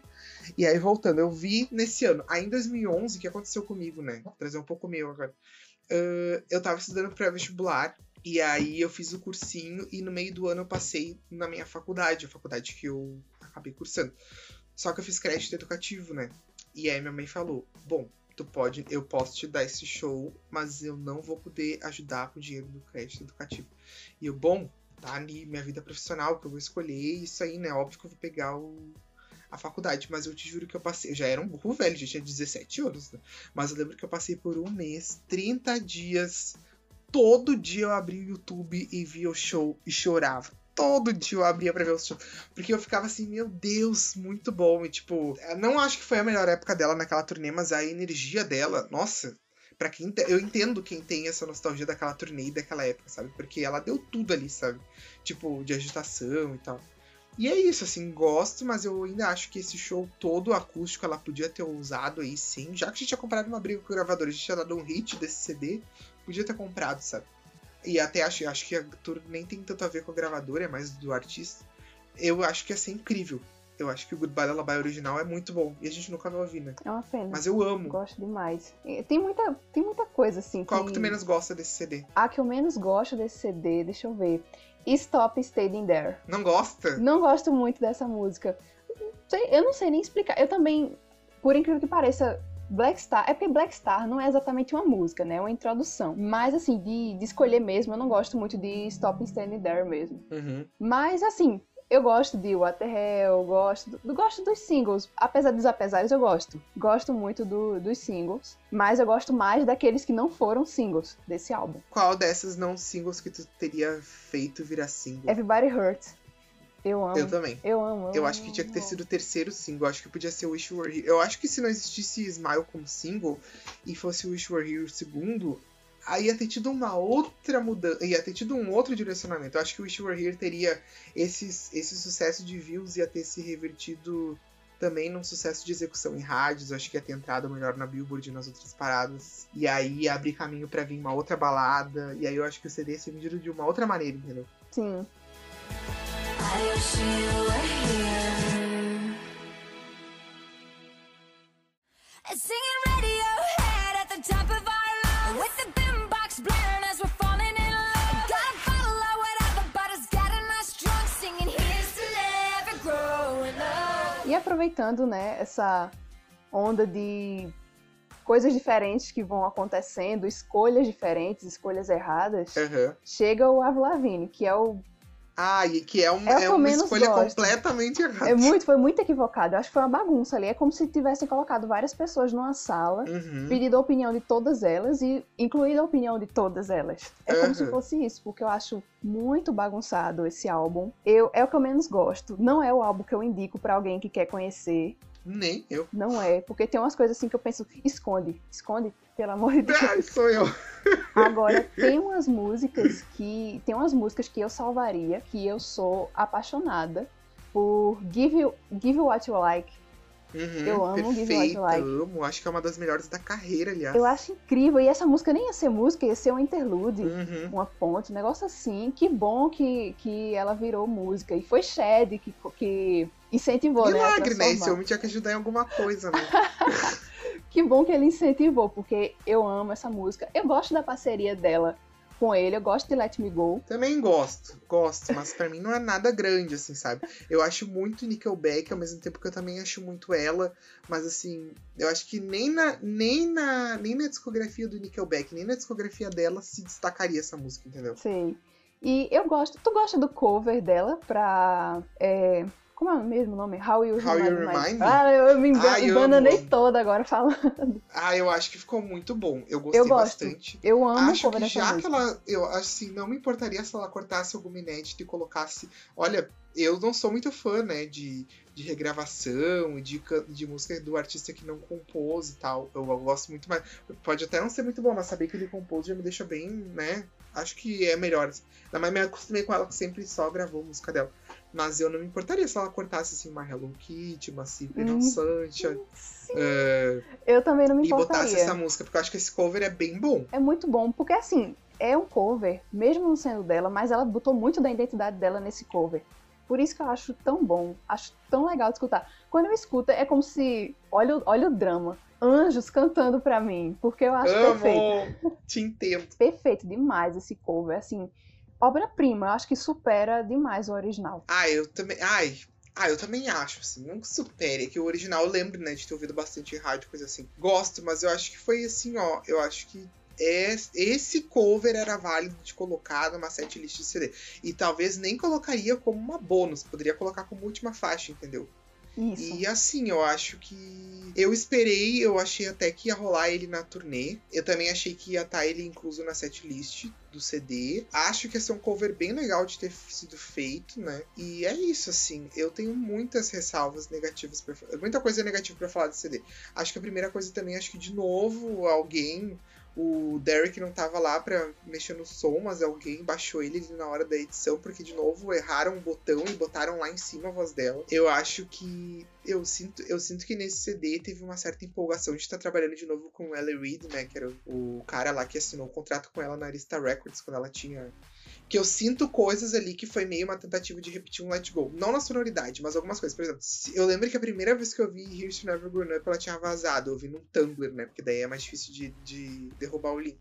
E eu lembro que ela tem uma estrutura meio parecida com Let Go, com, com Complicated. Eu acho que a música é minada de autotune, sem necessidade nenhuma. Bom, todas as coisas que fazem na voz dela, acho assim, ó. As únicas tipo de edição, assim, que eu gosto é quando faz, tipo assim, aqueles backing vocal que fica meio etéreo, assim, tipo, como tem Devil, como tem Everybody Hurts For Real, que fica aquelas vozes assim ao mesmo tempo.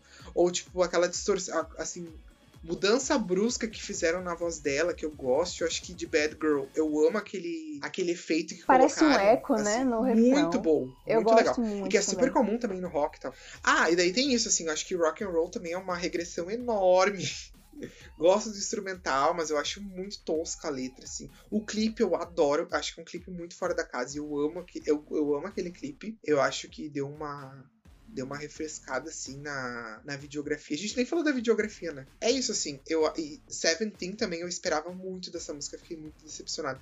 Porque quando a primeira vez né, que ela cantou uma música antes de sair no CD ao vivo, e eu adorei ao vivo. Achei legal a letra, tudo mais, mas quando eu vi no CD eu odiei, porque de novo eles Eu exageram. também não gosto, não. Eu achei, sei lá, parecia meio infantilizado, não sei. O instrumental é ruim, a voz, tudo ruim. Falta sal, falta açúcar na música. Desnecessário, né? Ai, olha, fiquei muito triste, assim. Pra mim, assim, é uma era que. Tudo, tudo me remete a muita coisa ruim, sabe? Eu achei uma bagunça total essa era. É, eu só me senti vingado quando veio o Head Above Water, eu vi a música e pensei, ai, que alívio, sabe? E foi uma ainda, surpresa a- ainda positiva. tem. Ainda tem esperança, né? Ela ainda tá ali. É, pois é, porque bem, bem nessa fase, assim. o Avril Lavigne tem, tem muita música que eu não gosto. Engraçado que nesses outros que a gente tava comentando era uma, duas, assim, que a gente nem Uhum. escuta tanto, mas que não é. Não era porque a gente achava ruim, é porque a gente não. Realmente a gente não curtia tanto. Mas assim, rapidamente, né? Só pra elencar, pra gente poder ir pro Red Water, eu não gosto do. de Sipion Sunshine. Aham. Não gosto de. Eu não sei nem pronunciar direito o título dessa música. You ain't seen You Ain't Seen Not Yet. Não gosto. Não gosto. Eu, tipo, eu esqueço completamente que essa música existe. Eu esqueço demais que essa música existe. E é, e é até melhor mesmo que a gente esqueça. Eu gosto de Hush Hush, apesar de Eu tudo, gosto mas eu, eu gosto. Mas eu acho, assim, qualquer coisa, não vou negar. Eu acho que podia estar em vários outros CDs. Sim. Ah, eu gosto de, de Falling Fast, apesar dos apesares também. Aham. Agora, essas que eu mencionei, as músicas meio vibe de praia, eu não gostei. Embora eu confesso que eu já utilizei nas legendas das minhas fotos de Amei, praia eu também. Não gosto da música, mas tá lá, eu tomando sol. No verão a gente sempre tem que usar, né? Pra enaltecer indiretamente. Sim, não gosto da música, mas tá lá uma foto minha no pôr do sol, né? E a legenda tem assim, Simpion Sunshine. Amo! Gosto da música? Não, mas eu tô nem aí. Finge. As pessoas que vão dar, que vão dar like na foto, que vão ver também não, Nem não- sabe. nem sabem disso. Então pronto. É o que vem na cabeça. eu vou passar te esse pano assim. Na frente dos outros eu vou passar esse pano. Sim, aí, tipo, eu acho que, tipo, foi uma sucessão, assim. Aí, cá, aí houve a polêmica do Nietzsche, que foi tudo muito mal explicado. Ah, ela explicou e eu acho que tem muito a ver, sim, a justificativa dela. Mas o povo todo deitou e rolou sobre isso. Acho que só coisas ruins foram, tipo, foram, foram publicizadas dessa era, sabe? Acho que não, não salvo nada. Foi.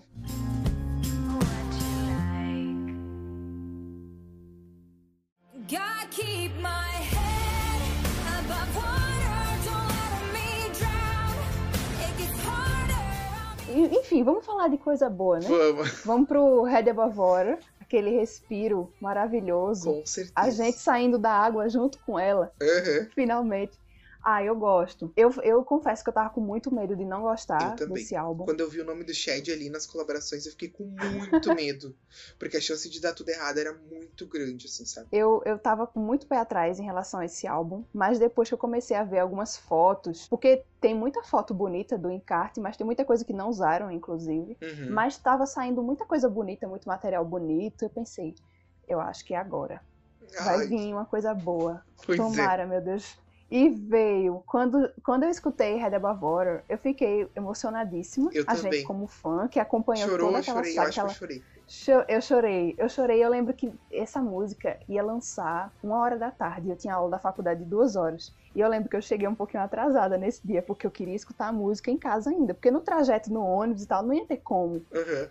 Eu ia estar sem internet e tal. Enfim, aí eu dei um jeito de escutar a música ainda em casa. Na época, eu acho que na época eu ainda não tava, não tava estagiando. E, e pronto, deu pra escutar. Eu fiquei muito emocionada. Quando saiu o clipe, eu, eu não tinha assistido assim logo, porque eu tinha aula também. Eu só assisti Uhum. depois quando eu cheguei em casa. E eu lembro que o meu namorado assistiu o clipe antes de mim, disse. Tá muito bonito o clipe. Tu vai chorar quando tu assistir. E não mentiu. Ele me conhece, né? Ele me conhece. Não mentiu. Eu lembro que aí quando eu cheguei em casa, eu a primeira coisa que eu fui fazer foi Aham. assistir o clipe. Porque eu lembro que na faculdade não tinha como assistir, porque a faculdade da, da gente fica meio isolada, é muito ruim de pegar a internet lá. É. Aí quando eu cheguei em casa, a primeira coisa, eu vou lá assistir. E assiste, assiste de novo pra ver as coisas. Eu, Ai, que coisa mais linda, meu Deus. Eu adorei, eu adorei, eu chorei, me emocionei. Eu tenho certeza que se um dia eu tiver a oportunidade de ver ao vivo ela cantar essa música, eu vou chorar Ah, eu também. Nossa, eu tenho muito orgulho dessa música, meu Deus. Eu também, muito, muito orgulho. Eu acho que foi uma escolha incrível. Ah, eu gosto de tudo que envolve, sabe? Eu acho que já começou assim quando teve a carta aberta no site. Meu Deus, eu voltei assim Sim. até ó, 13 anos, que eu lembro que eu li a carta e naquele dia mais tarde eu encontrei os meus amigos, né? Tava desempregado na época. Na verdade, eu fazia fila, então os filas que eu fazia eu podia ajustar o meu horário. Aí eu lembro que eu fui encontrar meus amigos nesse dia, até perto da água, olha só. A gente tem, tem um rio, o Rio Guaíba aqui, né? E aí tem o gasômetro, que é tipo um- uma construção antiga que é bem na frente do rio. E daí a gente fica todo mundo lá em volta e tal. Eu lembro que eu, eu consegui juntar grupos diferentes, assim, um amigo daqui, outro ali. A primeira vez que a gente tava se encontrando tudo junto há um tempo já. E eu sentei todo mundo, fiz todo mundo ouvir eu ler a carta aberta. Eu li a carta aberta inteira. Porque, nossa, eu achei muito sincero. Era uma coisa assim que, tipo, tu não vê, mas ela fazendo, né? Há muito tempo. Tipo. E aí eu ouvi a música, eu amei a música. Eu acho que essa música tinha potencial pra muito mais. De novo, erraram ah, na questão de, do marketing e tal. Porque a música teve uma aceitação muito grande, sabe? E, tipo, o pessoal todo gostou. Acho que foi. Muita gente que nem fala dela tava comentando sobre a música, né? Sim. Eu acho que foi um frescor na carreira, assim, acho que a gente precisava disso.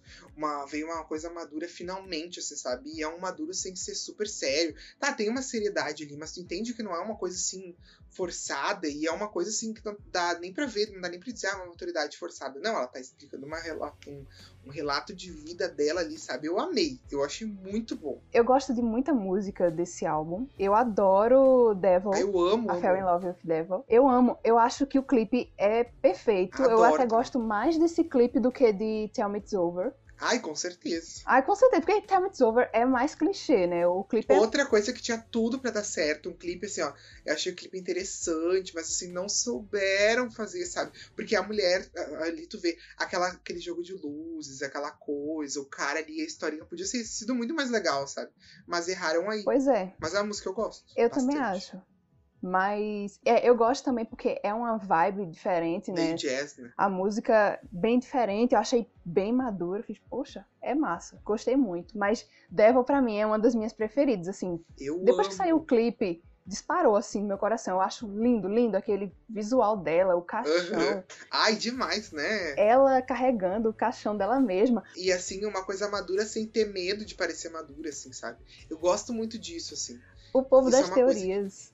Sim, ai, sim, que eu acho também que até poderia ter sido. Eu acho até que já passou do tempo, acho que ela poderia já ter ah, ah, se aproveitado disso e ter feito um marketing em cima. Confesso que pro, pro, pro Hera eu não gostaria, porque a única música que talvez desse margem pra isso seria Dumb Blonde. Eu acho que Dumb Blonde foi uma alucinação coletiva. Pra mim é quase Hello Kitty, tipo, aconteceu, a gente não Eu lembra. achei muito bom que ela desistiu de fazer o clipe Nossa, fiquei música. muito feliz. Eu e o pessoal do mídia vibramos. Eu e um outro. Esse menino que eu te falei. Porque tava muito na cara de que ia ser a próxima música de trabalho, sabe? Quando ela anunciou. E tu vê da boca dela dizendo, não, tal, foi a música que eu lancei agora, mas eu quero trabalhar tal música. Eu pensei, meu Deus, não tô acreditando que eu tô ouvindo isso, sabe? E aí, tipo, eu amei muito, assim. Eu acho que. Eu não sei, assim, esse CD é quase igual ao Goodbye Lullaby que eu te disse antes, né? Pra mim existe um CD uma parte 1 e parte 2. A parte 2 eu acho que ficou devendo por quê?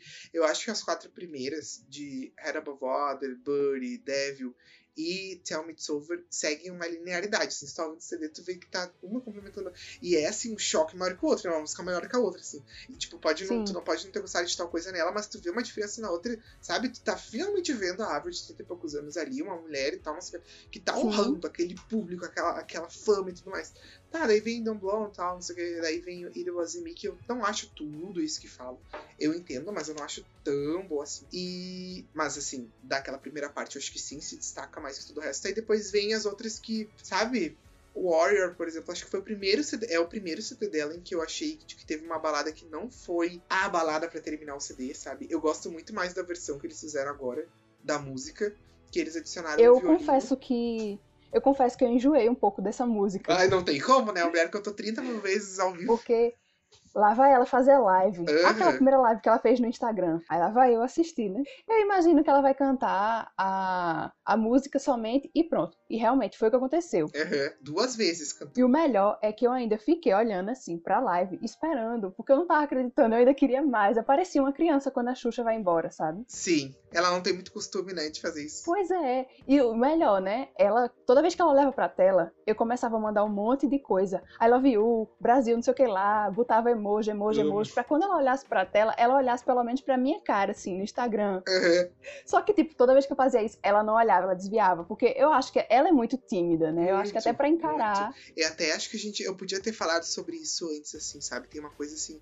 ah, depois se quiser encaixar aí, não sei. Mas uma coisa assim que eu lembro muito de 2005, quando ela veio ao Brasil, é que as pessoas julgavam muito ela como metida, sabe? E é uma coisa assim que eu li muito isso, assim, sabe? Que eu sinto e julgava ela muito como fabricada, assim, sabe? Eu lembro disso. E agora, quando o Mídia, ele preparou, o Avril Mídia preparou um aniversário de 15 anos do show, dos shows aqui no Brasil, né? A gente reviveu várias matérias, assim, daquela época que saíram na Folha de São Paulo, Estadão, da Zero Hora, sei lá o que, do, tipo, review do show, sabe? E eles tudo reclamavam isso tudo delas, sabe? Mas, e que, tipo, ah, ela era fabricada no show, não sei o quê. Mas é muito estranho, muito muito bizarro tu pensar que depois dela vieram vários artistas que realmente eram fabricados, assim, tipo, não faziam ao vivo, não tocavam instrumento, não, não cantavam o que compunham, sabe?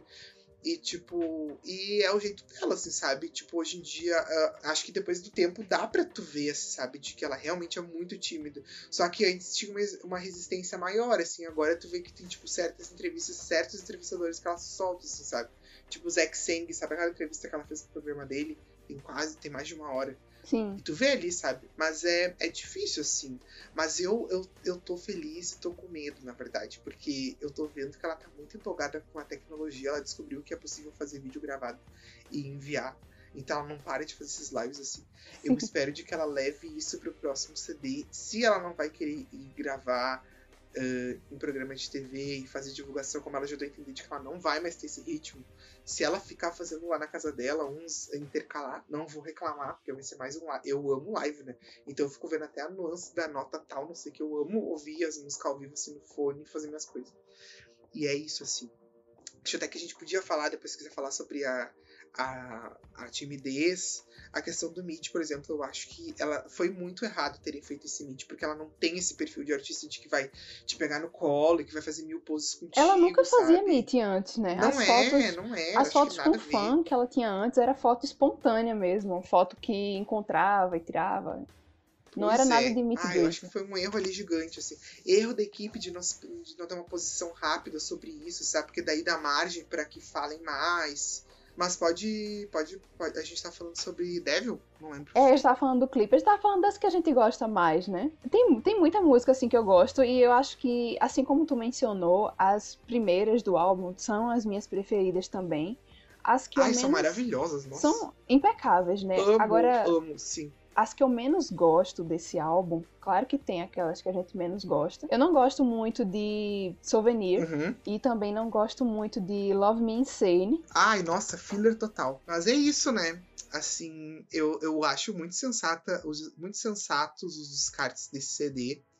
Não trocaria nenhuma deles ali. Aquela Bright que saiu, talvez, mas ainda acho que na falta alguma coisa naquela música. Teria elaborado melhor o refrão. Tem umas coisas interessantes nela, assim, que eu acho que tem mais a ver com o CD. Mas nada grande coisa.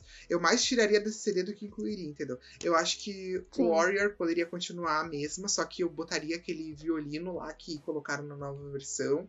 Você já ouviu a demo Gosto de do Warrior? Violino. você já ouviu a demo. A demo, eu acho que eu não cheguei a escutar. Então, A a, demo demo não. tem uma orquestra, assim, que entra no meio, assim, meio aleatória. Mas que ia Nossa. super funcionar com a versão que entrou no coisa. Ah, mas deveria ter violino, violino, orquestra, essas coisas combinam muito com a vibe dessa música. Pois é, porque é a balada mais fraca que termina, né? Até num Avril Lavigne da vida ela conseguiu colocar uma Rush Rush que salva o final do CD.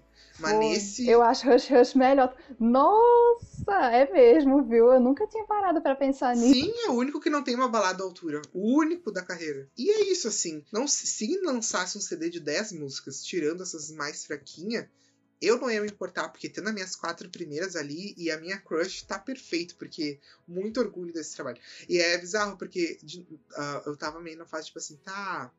Tem esse tempo, tô com muito medo desse CD, e realmente tava com muito medo desse CD.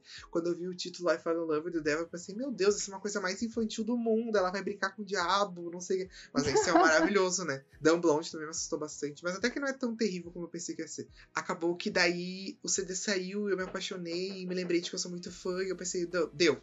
Se eu precisava de algum motivo pra continuar fã, tá aí as quatro primeiras e são maravilhosas. Claro, todo o resto também, mas tipo, me dá muito orgulho desse começo do CD. Esse trabalho em si, mesmo com essas músicas que a gente falou que a gente tiraria ou descartaria, o trabalho todo em si é motivo de muito orgulho pra gente que é fã. Eu acho que é perfeito, assim, mostra uma superação, né? A doença que ela passou, tudo que ela passou, toda aquela situação de quase morte tá representada nesse álbum e Uhum.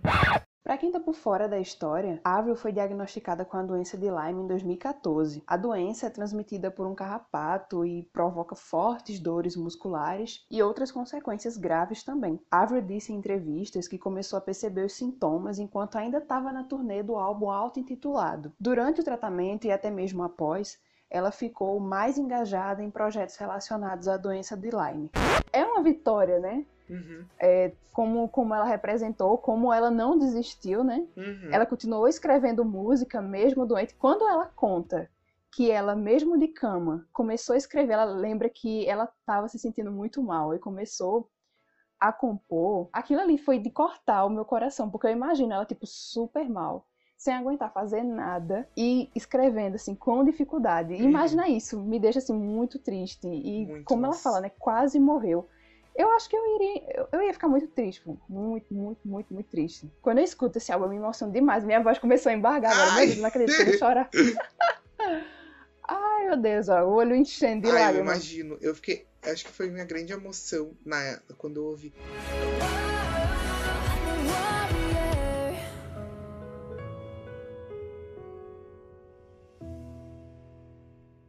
É, os passos recentes dela agora, que ela vai fazer uma live beneficente, né?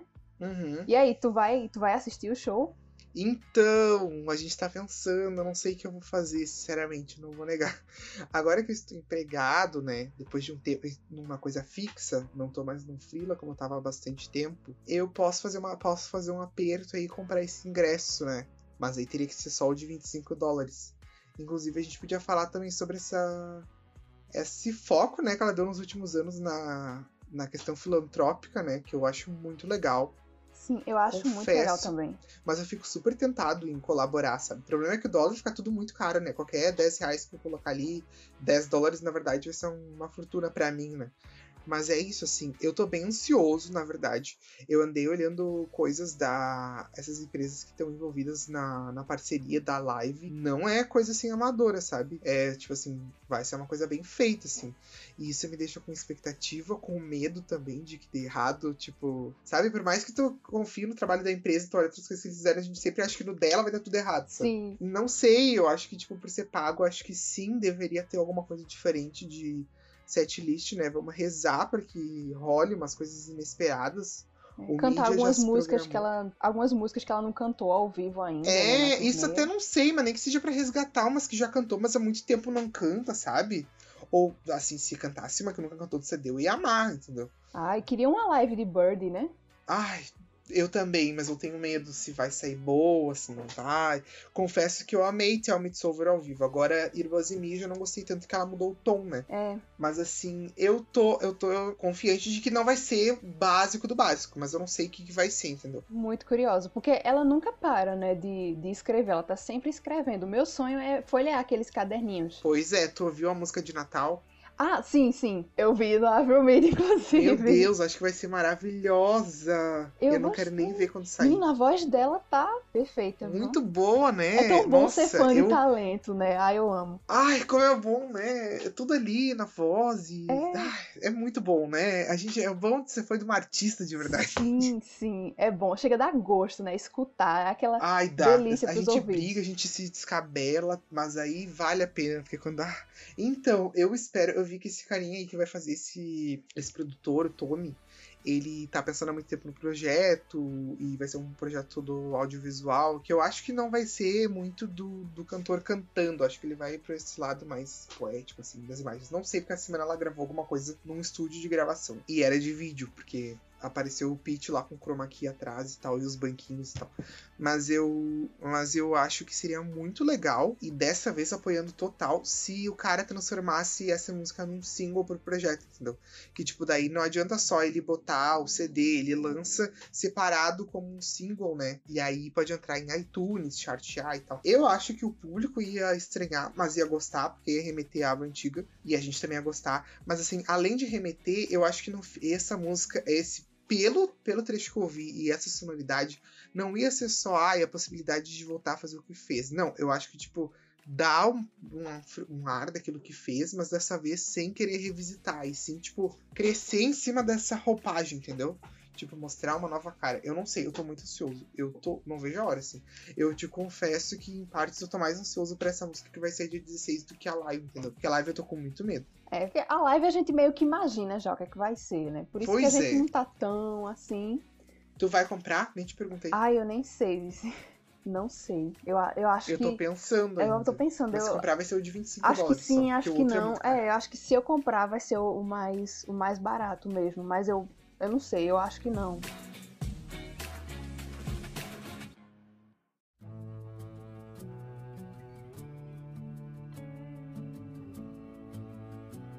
Eu queria que o Let Go fosse relançado nas plataformas digitais. Não precisaria ser impresso, porque hoje em dia, né? Hoje em dia as Nem pessoas tem, nem acho que, como fazer tanto. impresso. Eu acho que porque a troca de gravador e tal, todo um rolo. Acho até que isso que eu quero é difícil, né? Porque envolveria muita gente. Mas eu queria que ela relançasse o CD com as B-sides nas plataformas.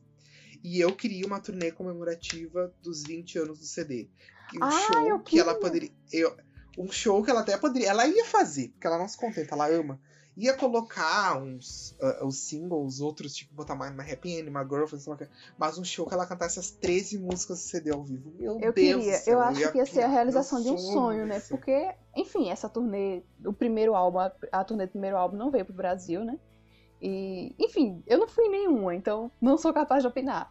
Mas ia ser muito bom, ia ser tipo, saudades daquilo que eu nunca vivi. Aham. Porque ia ser. E quem viveu também, né? Exatamente. É que eu acho que ela não tem. Eu acho que na cabeça dela ela não tem noção do quão grande o CD. Ela ainda tem, mas ela é muito presa em single, sabe? Tipo.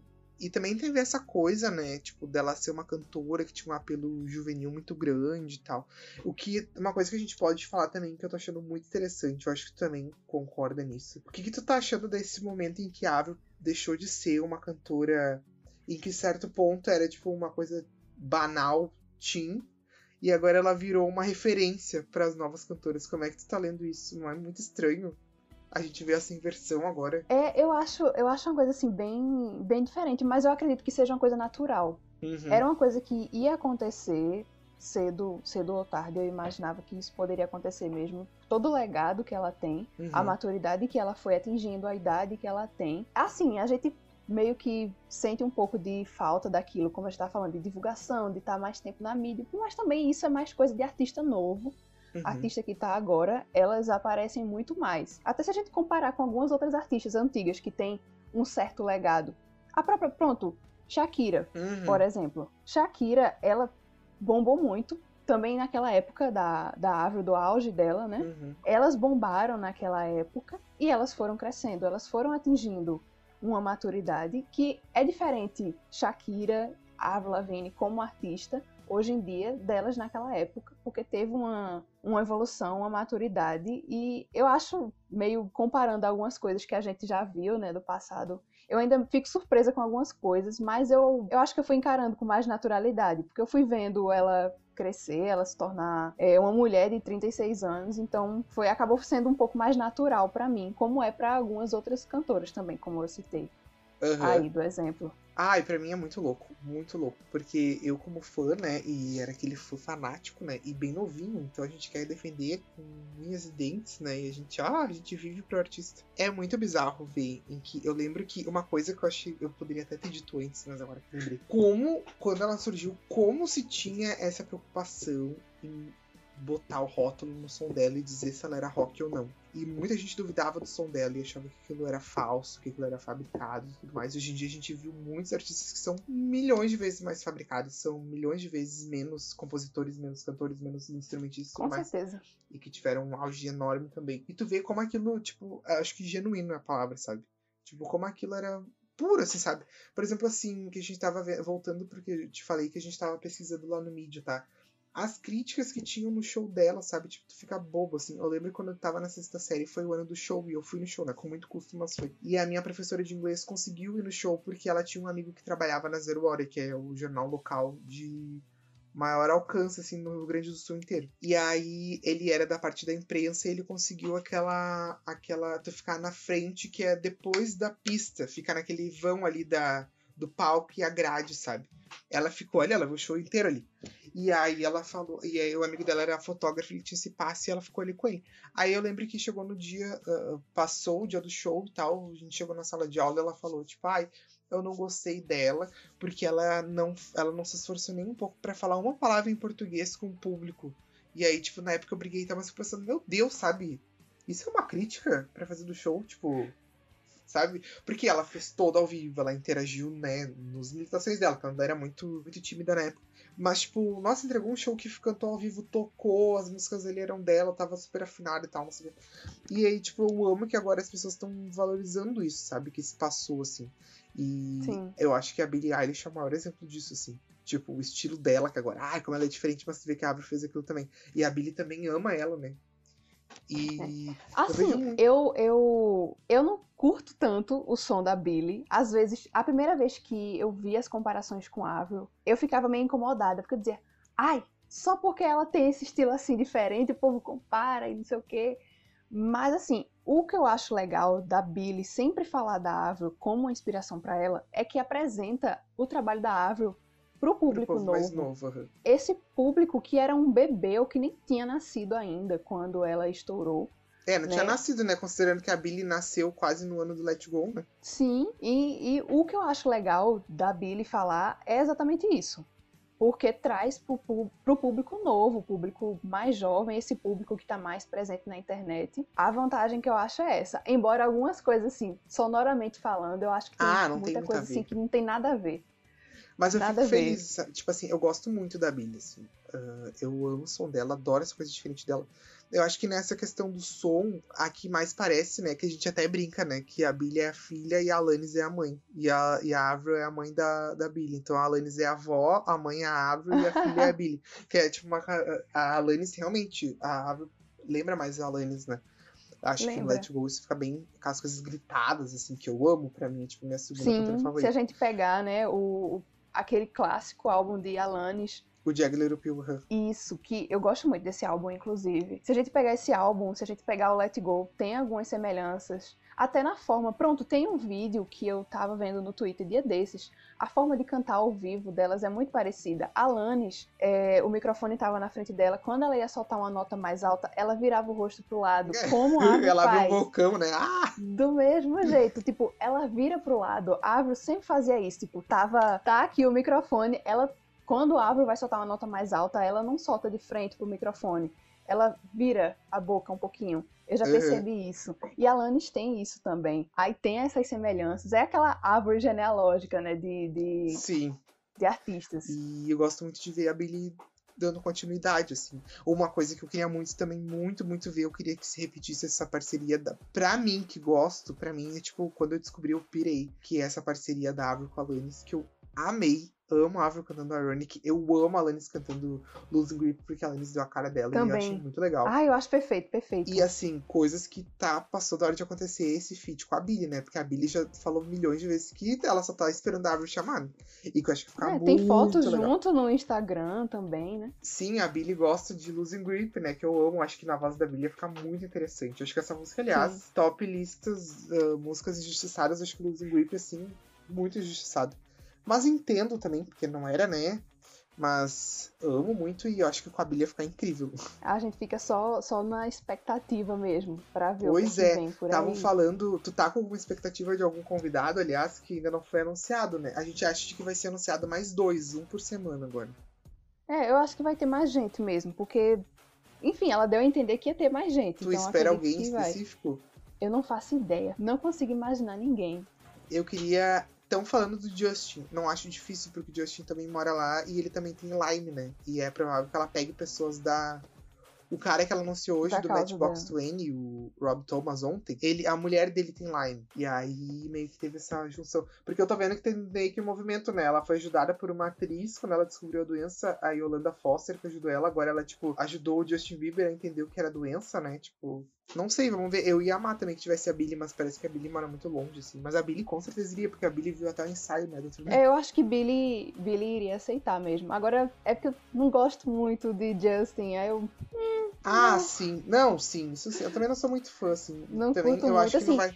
Na Com a época Billy, eu do queria que a Billy Purpose. fosse e cantasse junto, É, feat. na época do Purpose, o Justin tinha umas músicas legais e tal, mas como eu já falei também em episódios antigos, depois de Yami Yami, eu não quero. Não quero, não, Ai, deixa pra lá. morri. Deixa pra lá.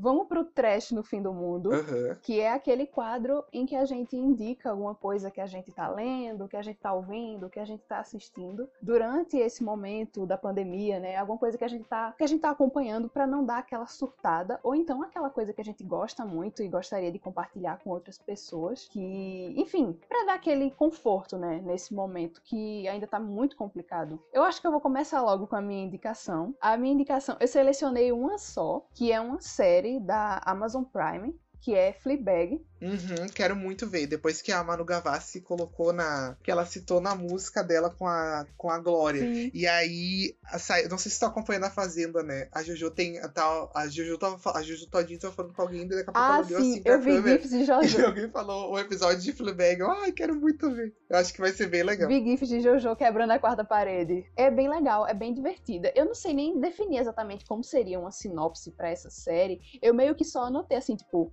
é uma jovem adulta lidando com alguns problemas da família dela, né? Coisas da irmã dela, madrasta dela, alguns problemas amorosos, que a vida amorosa dela assim é bem doida. Uhum. E, enfim, as frustrações da vida dela, ela lida o tempo todo com a morte da melhor amiga dela, é uma coisa que assombra, meio que assombra ela Uhum. durante os episódios. Muitas coisas acontecem. Eu acho uma série assim muito gostosa de assistir, muito divertida. Os episódios são curtinhos, a pessoa termina a temporada num instante. Parece que tem duas temporadas, se não me engano. Ai, vou olhar. E acho que deu certo, né? Porque todo mundo comentando sobre. Sim, e eu sou uma pessoa que enrola muito pra terminar de assistir as coisas. Tu gosta de Grey's E Anatomy? essa série, não.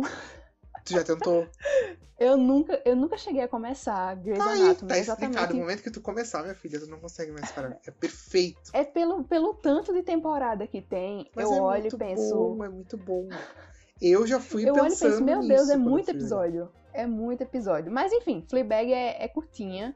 A pessoa devora Quantos, é quantas minha coisas por, por. Quantos minutos por capítulo? 30? 35? Quantos minutos? Eu acho que deve ter uns 20 minutos, Ai, muito 25. curto também, é né? isso. Mas eu vou olhar. É Gostei. bem curto. É, mas é muito, muito legal. Foi bom tu me lembrar disso. Divertidíssimo. Eu adoro quando ela quebra a quarta parede, né? Ela dá aquela olhada assim. É muito bom. Ah, E as tuas. e as tuas dicas? Ah, eu tenho, eu tenho de música, tá? Pode dizer. Audiovisual. Eu tenho umas que eu quero indicar, mas eu ainda não vi, mas já me falaram que é muito bom. Eu vou esperar um pouco, mas tô doido pra ver. Mas eu vou falar de áudio, tá? Tipo, música pop, podemos falar. Eu acho que eu vou começar pelo Cromática, o álbum da Lady Gaga, que eu amei de paixão. Eu amei. Amo o Amei CD. também. Amo o clipe de 911, amo a estética da era. Assim, tá muito bom. Eu acho que quem ainda não ouviu, escute, por favor. E faça o favor de ver a entrevista que ela deu pro Zane Lowe, que é aquele cara da, da Apple TV, eu acho que é. Que ela deu uma entrevista de uma hora. Ela saiu, tipo, uns dois dias antes de, de sair o CD, se eu não me engano, uma semana antes. Acho que foi uns dois dias antes que saiu.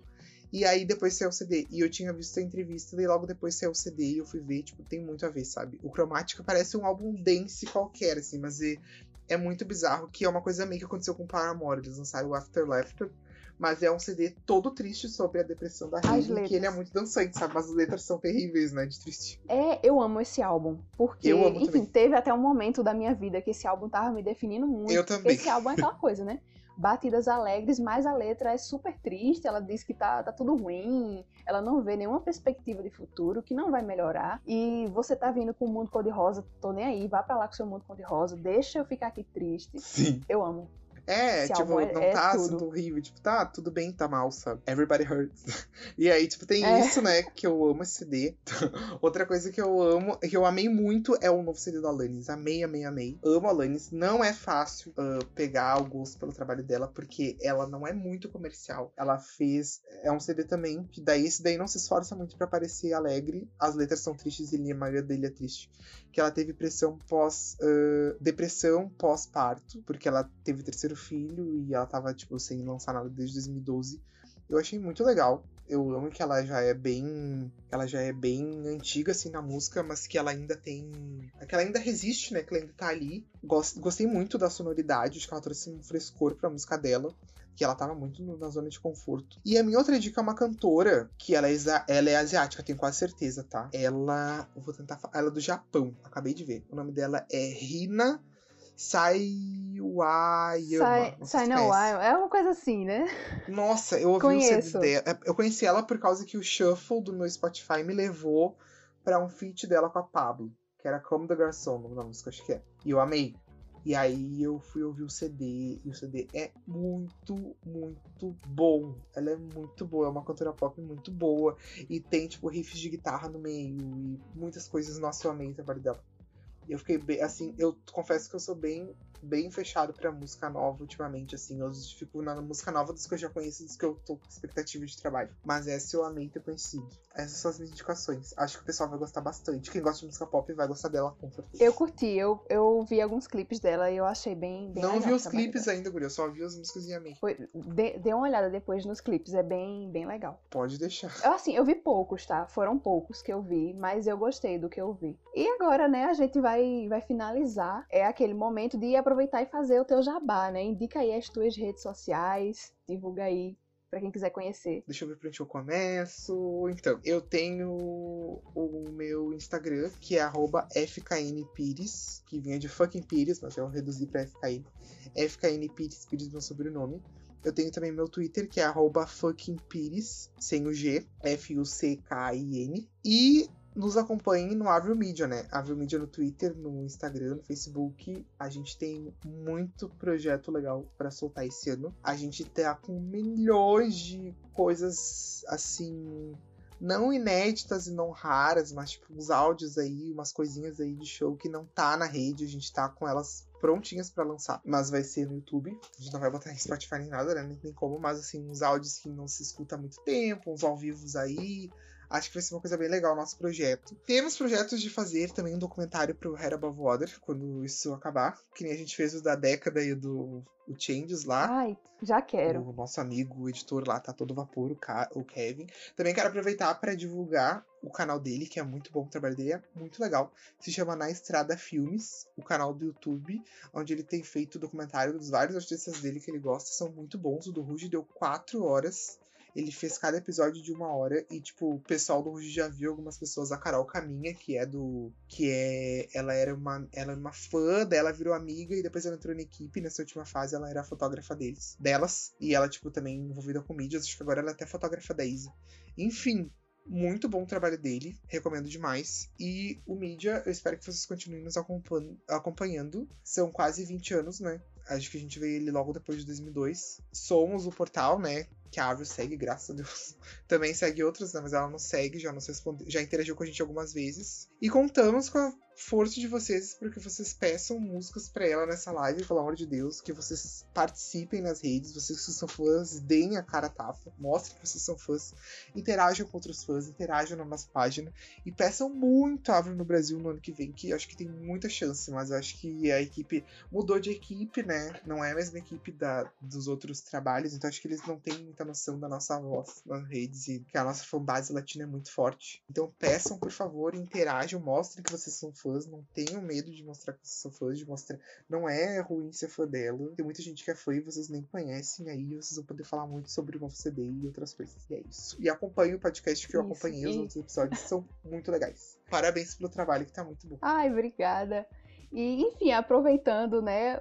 Agora as redes sociais do Trash Rock. O nosso Twitter é arroba trashrockpod. O nosso Instagram, arroba, arroba trash underline rock. E o meu Instagram, arroba Marília B. Pessoa. Para quem quiser seguir. Sigam ela, gente. Muito like nas fotos.